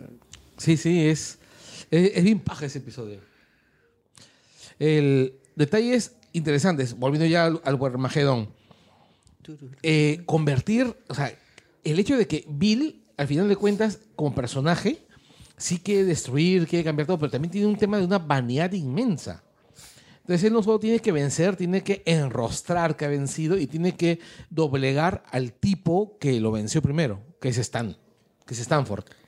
Y ese es justamente, eh, termina siendo su, su derrota. No, aparte que lo necesitaba, porque, o sea, él se había dado cuenta de que Gravity Falls está envuelto en una suerte de halo que hace que las cosas raras sucedan ahí dentro. Entonces, si él quería expandir su conquista al mundo entero, no podía, porque estaba cubierto por ese halo. Y el único que sabía cómo romper eso era Stanford. Sí. Y este, pero justamente la vanidad de, la vanidad de Bill Cipher eh, termina siendo su derrota. Porque entra a la mente, o sea, no, cuando entra a la mente de, de el- lo que él creía que era Stanford, no se da cuenta de todas las señales, ¿no? De la cabaña abandonada, etcétera, que efectivamente decían algo, algo malo hay acá y terminas este, estando atrapado en la cabeza de Stanley. Claro, sobre todo porque además en ese momento él borra en la mente. Cuando, Es- cuando está muriendo, dice un- algo que también está inverso y eh, dice, Solot, este, ayúdame o, o guíame hacia el mundo de los muertos, ayúdame a volver una vaina así. Y Solot creo que es una deidad de los aztecas, bueno, de los antiguos pueblos mexicanos, que era precisamente el, el dio- Híjole. que era una suerte de, de dios de la muerte que te llevaba a- al otro mundo. Claro, y otro detalle más es que, bueno, es que en realidad dejan así como el, el cliffhanger de que Bill puede volver. Claro. Si es que yo creo que eh, ahí lo ha dejado él, básicamente por si algún día se le antoja retomar la serie. Claro, porque o sea, si es que este Stan, si es que Stan Lee recupera la, recupera la memoria, entonces también recupera. Y que la va recuperando. No, es que la recupera. La recupera, recupera totalmente la Gracias memoria. a, a Waddles. Gracias a Waddles. Y justamente eso iba yo. Ustedes recuerdan que dije hace un momento que esos podían ser extremadamente violentos. Se ve en la secuencia en la que amenazan al chofer, que el chofer parece salido, es el chofer de, de Twin Peaks, ¿no es así? El- la voz es este del personaje de tu- del el actor de Twin Peaks. Man, ya. El, cuando le muestran uno de las manoplas y luego le muestra esa pistola rara que, que debe disparar rayos, son esas vainas. Sea, es una cosa bien Claro, se va a llevar el cerdito. claro, sí. O sea, yo ya pasé todo un verano con este cerdo, ahora que tus papás también lo sufren. Sí.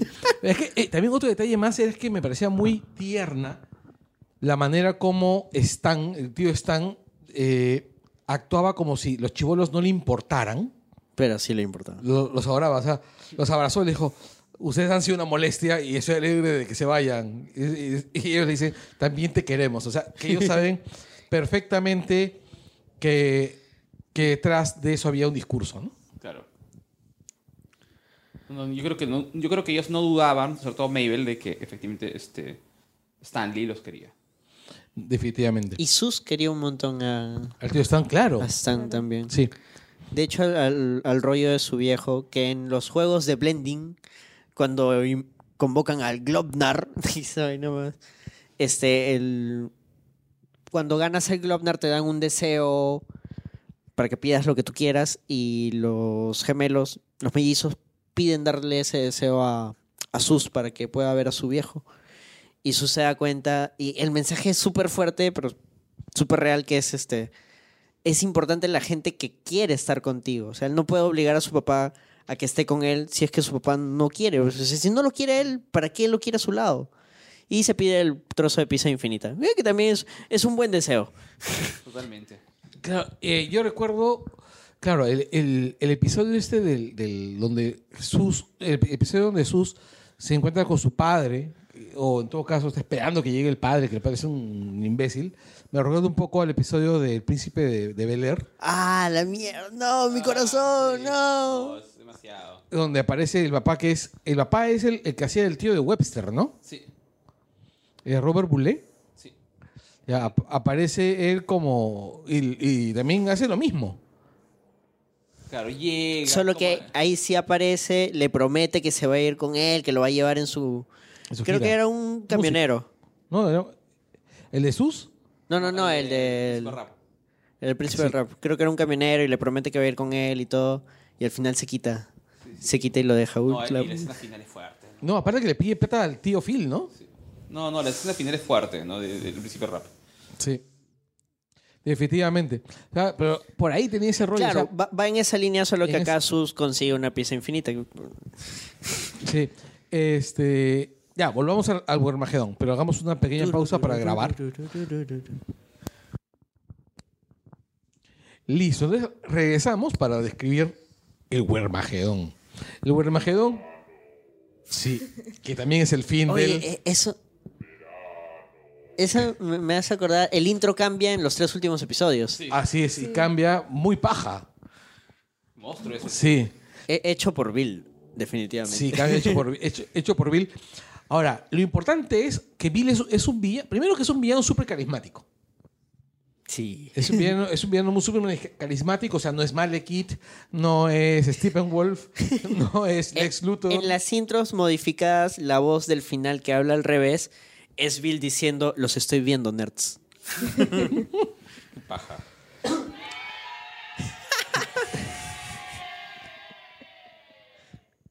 Acabo de sentir en el programa de Carloncho. ¡Qué mons! Claro.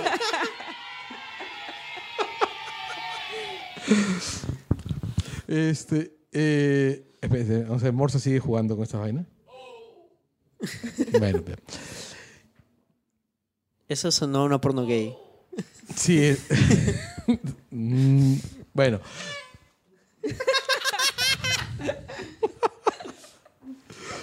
Ay, ay. Sigue, sigue. Ya.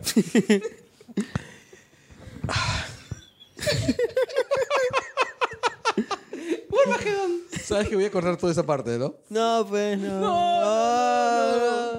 Ya, el, arranca, la, arranca la, este, el, el, el Wermagedón, y una de las primeras cosas que notamos es que después de todo lo que pasó con Mabel, después de que todo, de todo lo que ha pasado, se reúnen en la cabaña con el tío Stan, saben que, lo, que el tío Stan está vivo, todas las criaturas del bosque, todas se han juntado, incluyendo la cabeza de, ¿cómo se llama? De, de Larry King. Sí. La cabeza Con, con la voz del propio Larry King. Sí. El- están todos juntos y tienen que encontrar una manera de protegerse. Y que lo que los protege es básicamente el, el hechizo de unicornios. Detalles importantes: están racionando la comida. Han quedado en que cuando se acabe la comida se van a comer a los gnomos. No hay papel higiénico. No hay papel higiénico. Pero están usando hojas, creo, ¿no? Sí, están usando hojas. El- están, este, ¿cómo se llama? Buscando la manera y en realidad piensan convertir, que, piensan quedarse ahí por siempre. Es la idea de Stanford, de Stanley. Sí. No hay de otra. Ya, pero eh, ellos tienen la idea de tomar la iniciativa y de, y de- y de enfrentarse, ¿no? Y está el viejo McBucket, Que es un constructor de robots. Que es un tipo que está absolutamente loco. Porque En la primera eh, temporada tenía un robot del monstruo del lago Ness. Claro. así es. Y ese que construyó el robot es gigante de, de Gideon. Claro, y no, además que es, es un personaje muy, muy, muy particular, porque es un hillbilly. Es un hillbilly, o sea, tiene todo el aspecto de ser un hillbilly. Eh, ahí hay una referencia medio caleta.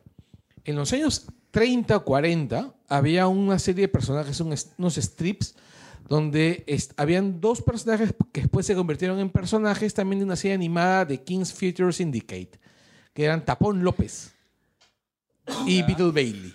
Ah, sí. Ya.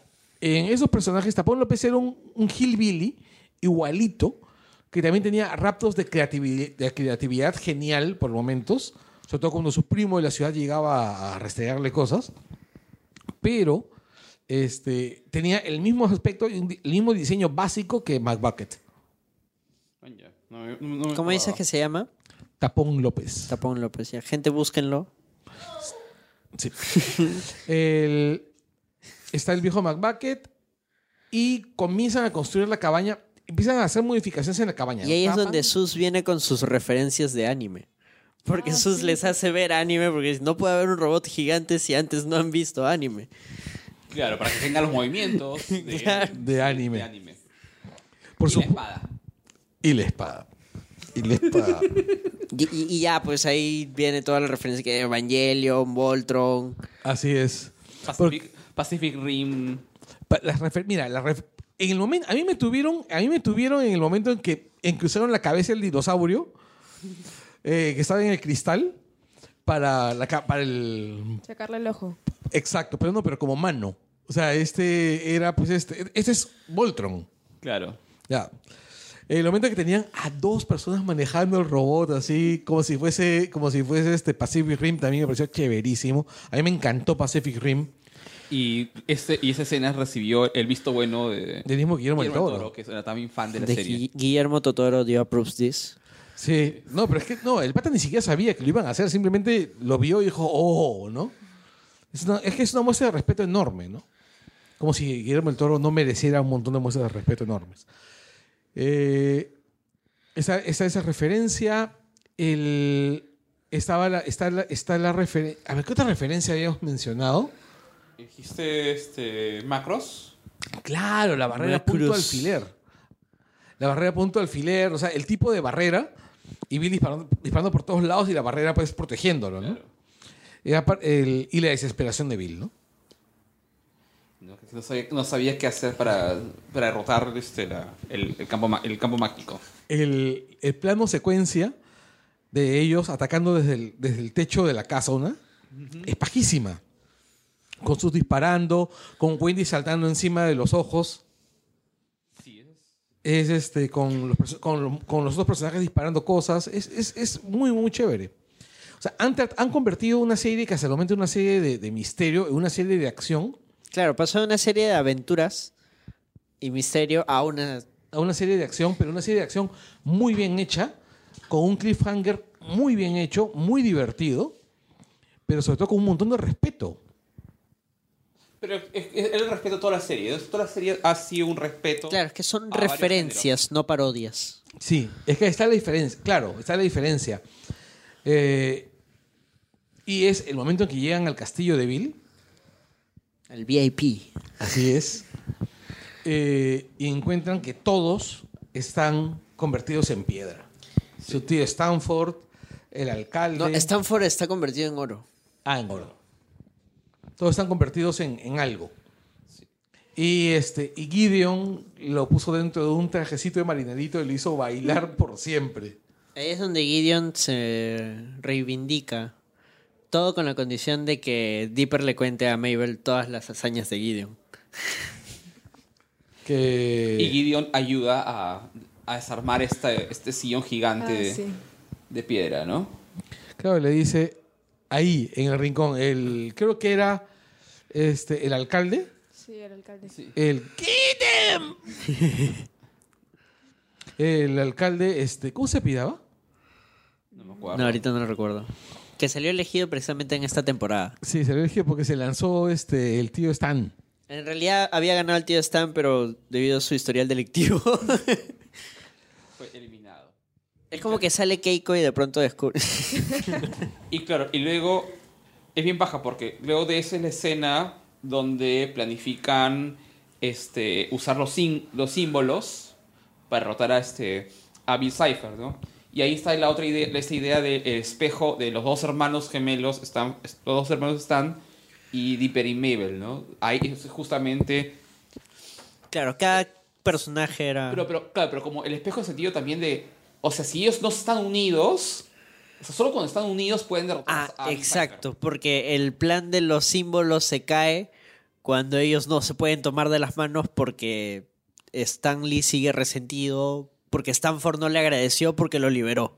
Exactamente. Exacto, en ese momento, en el momento, es el momento más patético de la serie, porque tanto Bill, tanto, perdón, tanto Stanley, que se pone nena, se pone así recontra malcriado, así porque dice, "Esta- este, Stanford, agradeceme por haberte liberado, nunca me dice las gracias, y, Stan, y Stanford le dice, pero tú me pusiste ahí en primer lugar. O sea, en ese momento, cualquiera de los dos pudo haber, haber, este, haber, haberse calmado. Ni siquiera. Stan- Stanford le corrige eh, una- una- la construcción de una frase. Ah, sí, eso fue lo que... El, el- el detonante fue que. No, así no se. Es que Stanford dice. No, así no se habla. Es que aún es, es un tanto soberbio, es como que soy más inteligente, cholo, si me vas a reclamar algo, reclámamelo bien. Y es como que, o sea, no te interesa que te estoy reclamando el hecho de reconstruir nuestra amistad como hermanos, no, te interesa más cómo lo dije. Claro. Sí, ese momento que me parece que es alucinante, porque es súper simbólico. Es súper simbólico donde ambos son tan imbéciles que ninguno de los dos quiere ceder, ceder este, en, en su posición. Está, el tío Stan es, es un resentido de miércoles, como ha- lo ha sido en, todas, en toda la serie, un resentido y un rencoroso, pero Stanford es un tipo soberbio, lleno también de resentimientos, porque Stan Lee destruyó su futuro. Pero es, que justo, y ahí viene el espejo con Dipper y, y- y Mabel. O sea, cuando, cuando los hermanos están, empiezan a construir su futuro de separados, es que también su amistad se va al diablo, todo empieza a irse al diablo. ¿no? Entonces, ¿qué es lo que al final también lo que hace que Dipper y Mabel digan, o sea, todo el tiempo estén preocupados con el hecho de, no, no, nosotros no queremos ser como ellos. Sí. Y eso es lo que desencadena que en el momento final de la serie, cuando Stan le ofrece a, Dipper ir con él, eh, Dipper dice, me voy a quedar con mi hermana. Y ese momento, me- es un momento bien, bien bonito. Es un momento bien bonito porque le dice, este, la adolescencia es un, eh, así como la adolescencia es un universo horrible y desconocido, ¿estás lista para ir con, para, para entrar, este, ¿cómo se llama? Conmigo ahí. Dice, no, pero bueno, entramos de nuevo, entramos igual. Pero yo lo. Así es. ¿Ah? Al final vencen a Bill, como ya se había mencionado antes, con engañando a Bill. Claro, engañando a Bill de la manera más, más este, miserable, ¿no? Pero lo engañan, otra, pero lo chévere es que lo engañan porque están juntos. Sí. O sea, los, los dos, o sea, este, liman las asperezas y se dan cuenta que si funcionan como equipo lo pueden derrotar. O sea, uno de los dos por separado no va a derrotar jamás a Bill. Bill logra entrar en la mente de Stanford, entre comillas. Y era que en realidad habían cambiado ropas. Que es un poco raro, ¿no? Que Bill no se haya dado cuenta de eso siendo un ser... Porque era soberbio. Eh, eh, incluso es simbólico, ¿no? La soberbia te ciega, siendo un ser de un solo ojo cuasi omnipotente en esas condiciones. Imagínate, si- si- Pero es que la soberbia en realidad es el... to- En toda la serie, casi todos los problemas mayores se han producido por la soberbia. La soberbia de Dipper lo caga un montón de veces con su hermana. La soberbia de los hermanos los caga mutuamente. La soberbia de Bill lo destruye. La soberbia también este, de Gideon lo terminó destruyendo. Sí, la soberbia Pacífica lo ca- la caga. Incluso en la vida real, la soberbia de ciertos personajes... no, no vamos a volver a ese tema. Exactamente. La humi- humildad ante todo. Así es. Saludos, Curven. Este, y bueno, y un arco, y un arco narrativo que en realidad aprobaría Smart Beteta. Este, eh, al momento de terminar, cuando ya todo, cuando todo, cuando Stan Lee se ha sacrificado, se ha sacrificado para para derrotar a Gideon, a, parte- perdón, a Bill. Cómo entra a su mente Pero acá no hay nada. Y le dije, jaja, bienvenido. Bienvenido a mi mente. Y está él sentado en, En- en BBD. boxers y viendo tele. Sí. Ese momento es maravilloso, de verdad, porque es. Pero también es bien triste también. O sea, porque al final de cuentas que su mente, o sea, que el tipo tiene una vida interior súper vacía. Y, que, y, por- y es por eso que todo lo que tenía eran los chicos. Y que, mira, si lo queremos sacar un poco más a, a tierra, es como la vejez misma, ¿no? Eventualmente uno... No tiene nada. ¿no? exa- O sea, al final tu, tu mente se va a ir deteriorando de una u otra manera y es la gente que está a tu alrededor la que hace, la que hace tu vida. Tú no te llevas nada. Sí, sí, sí, sí. Que es la frase de Sartre este, en el capítulo anterior. Sí, es, cierto. Dicho, mencionada por los dos personajes creados en la mente de Mabel. Sí, exactamente. Sí, ahora, espérate. Dos personajes creados por Mabel que, que leen a Sartre. Mabel debe haber leído Sartre. Posiblemente. Sí, Posiblemente. Muy bien. ¿Todo se escucha bien? Este... Por ratos. ¿Cómo están allá en la, en la isla de sonido? Ya. Eh, bueno, entonces, finalizamos. Finalizamos con Mabel despidiéndose de sus amigas. Y esa frase bien, ch- esa frase bien chévere donde te dejan la, la puerta abierta a volver, porque al final todo ha sido un verano. Todo ha sido un verano. Verano. Todo ha sido un verano. Y al finalizar, cual canción de los Beach Boys, eh, se despiden. Se despide Wendy de Dipper dándole un sobre. eh, Y le da su gorra. y le das Intercambian. gorras. Intercambian gorras. Que es la gorra que usa Alex Hirsch en su cuenta de Twitter. ¿La gorra Wendy? O sea, es la gorra que usa, termina usando este Dipper. Manja, qué paja. Y la despedida de, de Mabel de sus amigas. Y me parece muy, muy chévere porque es, es este, ese, ustedes siempre van a ser mi gente. Que es mucho más, me parece mucho más fuerte que siempre van a ser mis amigas, siempre van a estar en mi, en mi corazón. O sea, ser mi gente es el reconocimiento como, como semejante a, a todo nivel, ¿no? Te iba a cortar la melaza diciendo que era una referencia obvia a Héctor Lavoe. pantallazo azul de verde, man. Hace Mi tiempo, que, gente. hace tiempo que no tiene un pantallazo azul. Lo peor es que acaba de ver a Mabel en su cabeza, no, y en vez de la cara de Mabel, la cara de Héctor Lavoe. Sí. Y dentro de la salsa, precisamente, el salsero que no soporto es el voz. ¿Por Ya- qué? Porque me parece caótico. No, estás loco. Ya. Volvemos a Gravity Falls. Eres, eres un apolinio en, termi- en términos musicales. ¿Ok? Apolinio. No, prefiero Blades, que también es un poco caótico, pero No, ahora esto es caótico.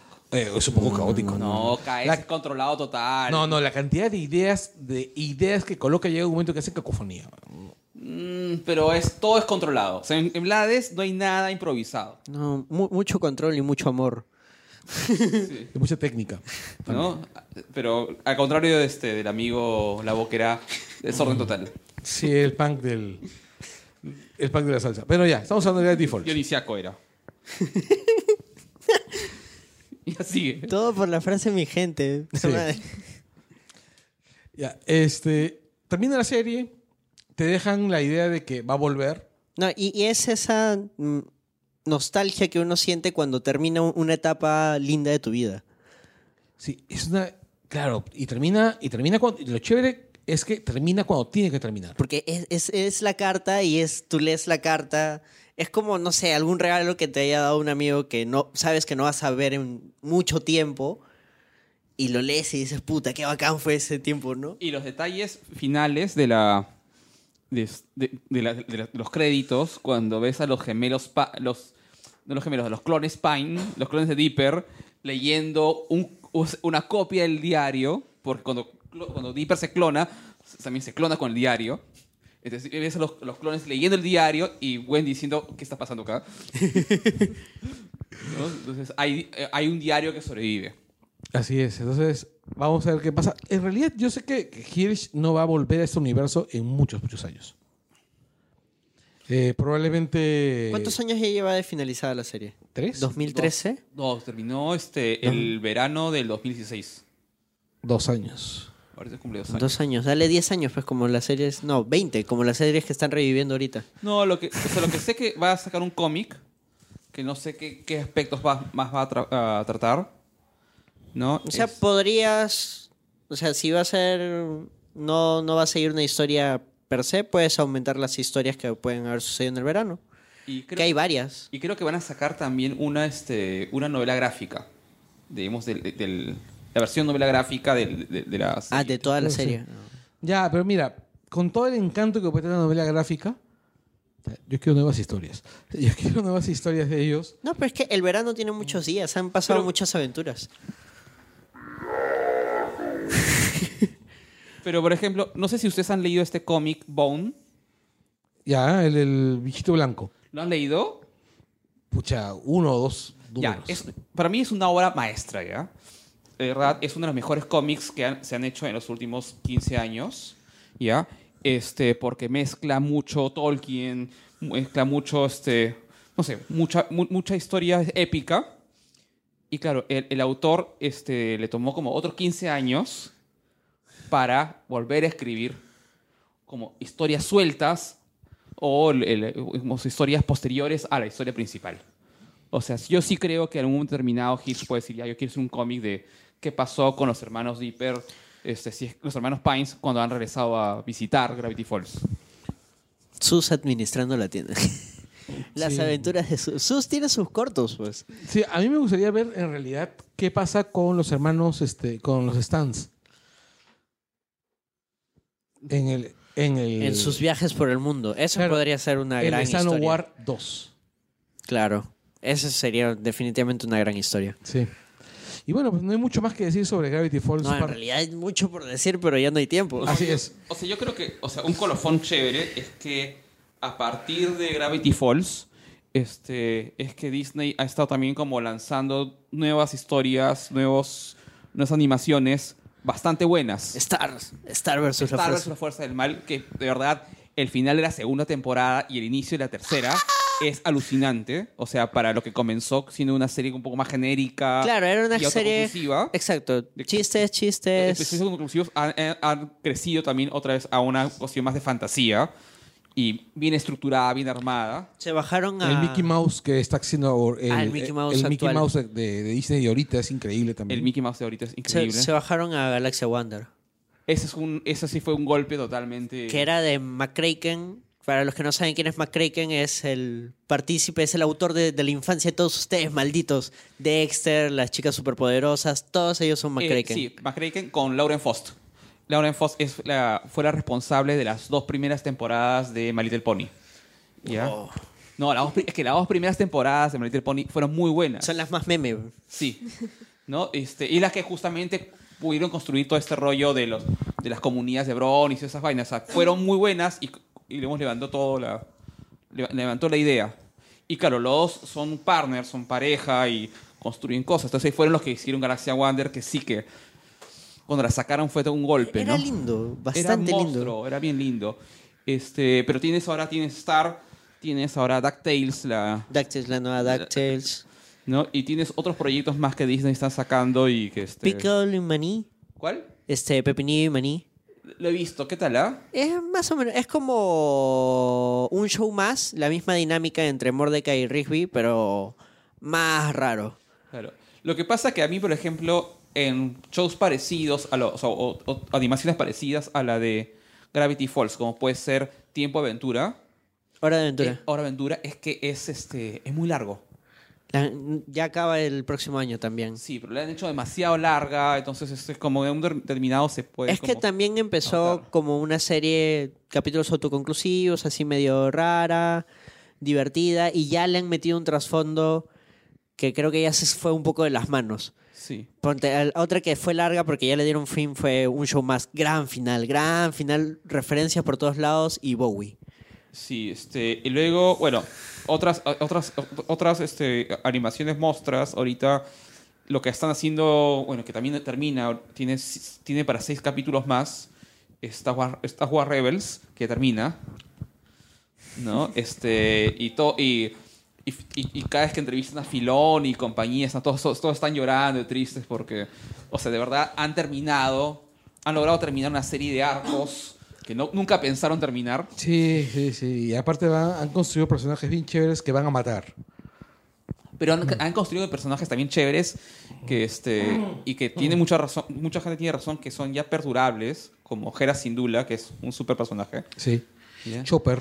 Chopper, pero Hera Syndulla me parece, o sea, una de las una de las sumas al universo Star Wars más pajas que hay. Me gusta más Sabine. Ya, en, toda la, en fin, toda la exploración con el tema de los Mandalorians es una cosa mostra. Pero digamos, digamos Disney está sacando varias Pero cosas. todo esto está, está acabando. ¿Qué es lo que se viene? Porque, por ejemplo, Nickelodeon tenía este, esta serie del chivolo con sus con varias hermanas que Pero sigue, ¿ah? ya, claro, pero House sigue. sí, pero resulta que el creador de Love House también estuvo acusado Sabine eh, había estado acusado de, De acoso. de ¿no? acoso y no, Sí. no venía de ahorita, o sea, la vaina venía de tiempo y Pero nadie- no, en realidad lo que tengo entendido es de que la serie va a seguir, pero con otro, con otro runner. Como lo hizo Clarence, que también el, el creador de Clarence está acusado, no sé si ya... Bueno, eh, luego en Netflix está esta serie que es Mostra, este, de Guillermo el Toro, Troll Hunters. Ah. Está muy paja. Es bien paja. Y este. Que el. Este actor de Star Trek, el que se murió, Por favor, no me recuerdes eso. ya, él hacía la voz del personaje principal del Troll Hunters. Sí. Pero Y por suerte, dejó. Este, Guillermo el Toro hizo que el pata grabara todas las voces, por lo menos de la mitad de la segunda temporada. Y es más, hay una historia. Guillermo el Toro dice que ellos tenían un recurso por si no renovaban con él para cambiar la voz del personaje. Y que la usa. Y lo va a usar. sí. Y es más, van a hacer otra serie, ¿no? Porque dicen de que encuentran un conspiranoico y un chivolo conspiranoico. No sé si has visto el comercial. No sé. Que dicen.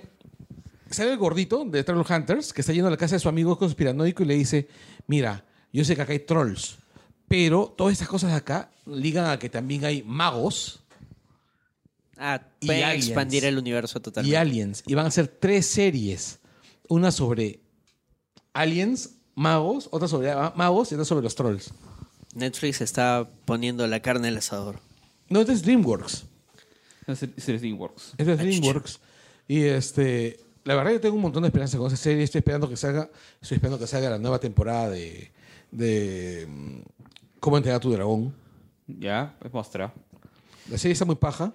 La película fueron muy buenas. Y luego una serie que es Mostra también en animación, porque cre- creo que ahorita hay, hay como pequeñas joyas y es, es este Rick and Morty, que me parece... Ahí ya estamos hablando de animación para adultos. Ahorita, ahorita los dos pináculos y parteaguas de la comunidad en animación son Rick and Morty y Bojack Horseman. Además, vamos a tener un langoy sobre esas dos series. Ya, este... Lo que pasa es que Rick and Morty me parece una cosa impresionante porque, o sea, yo daría más que, no sé si un Rick and, Rick and Morty y Bo- este, Bojack Horseman o un solo capítulo sobre Dan Harmon, que me parece uno de los genios más grandes este, actuales de la televisión. Aunque Verdeman no, No pido lo mismo. no pide lo mismo. Entonces va a ser de Rick and Morty solo. Sí. ¿no? Este, porque de hecho, o sea, Harmon ha hecho Community, de Community sale también este, el amigo este, Childish, Gambino, Childish Gambino, ¿no? Y que tiene una serie que también es muy buena, ya no es, no es animación, que se llama Atlanta, Sí, sí, sí, sí. Vi un episodio. ya es... Vi un episodio y la verdad me dejó un poco indiferente, pero puede ser la hora de la que lo vi. Lo vi muy tarde. Ya, este, Este, así que he decidido que voy a verlo el fin de semana, los tres episodios que he descargado. ¿ya? Y, pero Rick and Morty me parece una serie, o sea, muy bien hecha, muy bien pensada. Muy triste también. Es bien triste. Rick and Morty es una serie jodidamente Es triste. tri- no, yo creo que más triste, o sea, no, no que sea mejor serie, sino que más triste es Boyack. No, Bojack Horseman es una serie sobre la tristeza. Es una serie sobre el vacío. Pucha, cada vez se va más a, más A al la mierda. Pero no, o sea, Bojack Horseman es una serie que es un poquito como Mad Men, donde el protagonista a lo largo de la serie se va a ir haciendo caca. Y hacia el final de, hacia, hacia- caballo. hacia- hacia la última temporada de Mad Men, este Draper ya está hecho mierda. Sí. En cambio, y es lo que está pasando con Boyack. En cambio, en, en, este, en Rick and Morty te están, presentando un, te están presentando un personaje monolítico que hacia que te deja transparentar que por dentro está muriéndose, ¿no? Que por dentro está cagado. Que Así no es. es, lo, lo seguro e intocable que él aparenta ser. Exacto. Es una gran serie Rick and Morty. Pero eso se- ya me iba a lanzar con las cosas que están en los capítulos, pero para un pero programa solo- solo completo. para hablar de las cosas buenas que hay ahorita en animación. Y para adultos está Bojack Horseman y está este Rick, Rick and Morty. ¿no? De, ¿qué, qué falta acá en Perú para, para tener animación? O sea, ¿qué, qué, animación hemos hecho? Piratas en el Callao. que debe ser la mierda más intensa que... Pero es que, Eh, mira, es tan mala la película que se le pusieron una canción de Teca. Diego Divos.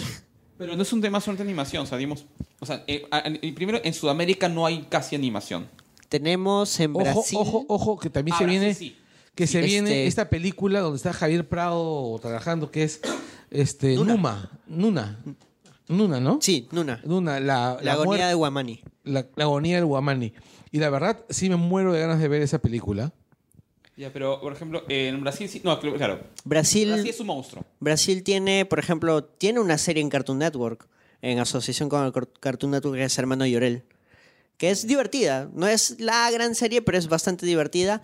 México, este, Frederator, que era una de los productoras de Hora de Aventura, ha- se ha unido con Anima, que es, digamos, la empresa más grande de animación en México, y han formado Atomo Studios. Y ahora han sacado una serie en Netflix no, ahorita no recuerdo cómo se llama, de un chivolo del pasado que se enfrenta a las criaturas mágicas del folclore mexicano. Oye, qué paja. Pero claro, en realidad no hay, no hay mucha industria. O sea, acá no hay casi industria y esperemos que con esta película que habla Carlos. Que se abra un poco Se abra un poco, ¿no? el tema. Sí, lo esperamos porque en realidad sí, sí es súper necesario. Ahora, también los recursos son pocos, es caro. Hacer animación es, bien, bien- es jodidamente caro. Eh, y bueno, terminamos. Eh, muchachos, antes de- yo quiero aprovechar un segundito antes de, de- de terminar para recomendarles, ya que está de moda DC estos días, que hay una serie dentro de la- del universo de DC que yo recomiendo a cualquier persona que la lea. Super Sons. Super Sons debe ser la serie con más carisma y más punche. Ah, estamos hablando de serie de cómics. Sí. De serie de cómics, este, el, hoy está por el número 10. Es una serie que recupera mucho el espíritu del DC clásico. Luminosa, divertida, con mucha ingenuidad. Es una, los que conocen a Damian Wayne, a Damian, Damian Wayne, que es el, hijo de, de Batman, de, de Bruce Wayne con Talia al Ghul, saben que el chivolo es una peste. Es dark. El, el chivolo es Darks. El, que el chivolo es pedante, este, es, es un psicópata y todo lo demás. El personaje lo han ido dulcificando con el tiempo. Y lo hacen ser amigo de el hijo de Superman, Connor, este, perdón, John Kent, que es básicamente igual que su viejo. O sea, un tontorrón, súper ingenuo, súper bueno, criado en una granja en Hamilton, un pueblito que es muy parecido a Metrópolis, No, ah, Smallville. a Smallville, perdón, y que y esos dos se terminan haciendo amigos, Como sus viejos. como sus viejos. Qué bacán estar vol- volviendo a tiempos luminosos. No, Eh, es que tú no te imaginas. Y luego, weón. Ahorita están, ahorita hablando también de DC, ahorita está la serie que está bien paja, la de Dark Knights, donde este a mí me está gustando. a mí me parece cansina. Lo que pasa es que Scott, Scott Snyder es, ¿no? este, es, es un Morrison Light. light. ¿No? Entonces, Sí, lo que pasa es que para leer un Morrison Light prefiero leer a Morrison. No, lo- me gustan mucho los cómics que ha hecho Snyder, ¿ah? Scott Snyder. Este, me gustan mucho los cómics que ha hecho este, Scott Snyder, pero eh, esa historia no me ha terminado de atrapar y lo que yo estoy esperando, llegó un momento que la dejé plantada y estoy esperando que termine para leerla toda completa. O sea, ahí se van acumulando en el Comixology y este, el, Pero el 25 sale ahorita este el Doomsday Clock. Sí. Y todo va a volver al, al origen. A mí lo que me gusta de DC desde Rebirth es que en realidad, además de que han aceptado que nuevo este, N52 fue un error, es cómo han vuelto a algunos, algunos de los personajes los han vuelto a sus mejores encarnaciones. Action Comics está tan bueno, está tan bueno, que aún yo que no soy, que no soy fan de Superman para nada, es el primer cómic de DC que leo cada vez que aparece. Ya. Hay varias cositas sobre los cómics de DC ahorita, ¿no? Este. Está, va a regresar Connor Kent. Ya. Este, el, el- el último gran Superboy que ha habido. El último gran Superboy. Ya, hay- ya han dado como. Han dado la pista de que está en algún lugar. Así es. Este, hoy día, en, la- en los cómics de esta semana, ya dieron. Ya, ya otra vez ha regresado el Hyper Time. Sí. Ya, ese es otro dato interesante. Este. Pero todo me parece indicar que también se viene otro reboot nuevamente. No, es que va a venir otro reboot. Pero el reboot lo que van a hacer es eliminar más, eliminar más referencias a N52 para volver al- al- al- a la estructura que tenían antes. Ojalá que no, ojalá que no maten a, a John Kent, nada más. Porque es un personaje bien chévere. Es un personaje muy bonito. Ojalá que no maten, ojalá que maten al, al otro, al otro este Wally West. Es un personaje recontra inútil. Sí, en realidad eh, todo dependerá de las ventas. Así que si tú quieres apoyar a tu personaje favorito, compra, compra el cómic, ya, ya, ya.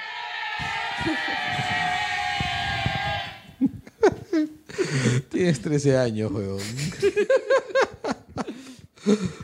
Sostenía su tecladito con sus, con sus efectos Eso especiales. se arregla todo. Sí, Oye, yo recuerdo cuando estaba en el colegio, había un pata que siempre salía en todos los en todas las act- actuaciones del Día de la Madre y lo promocionaba como Periquito y su teclado que habla.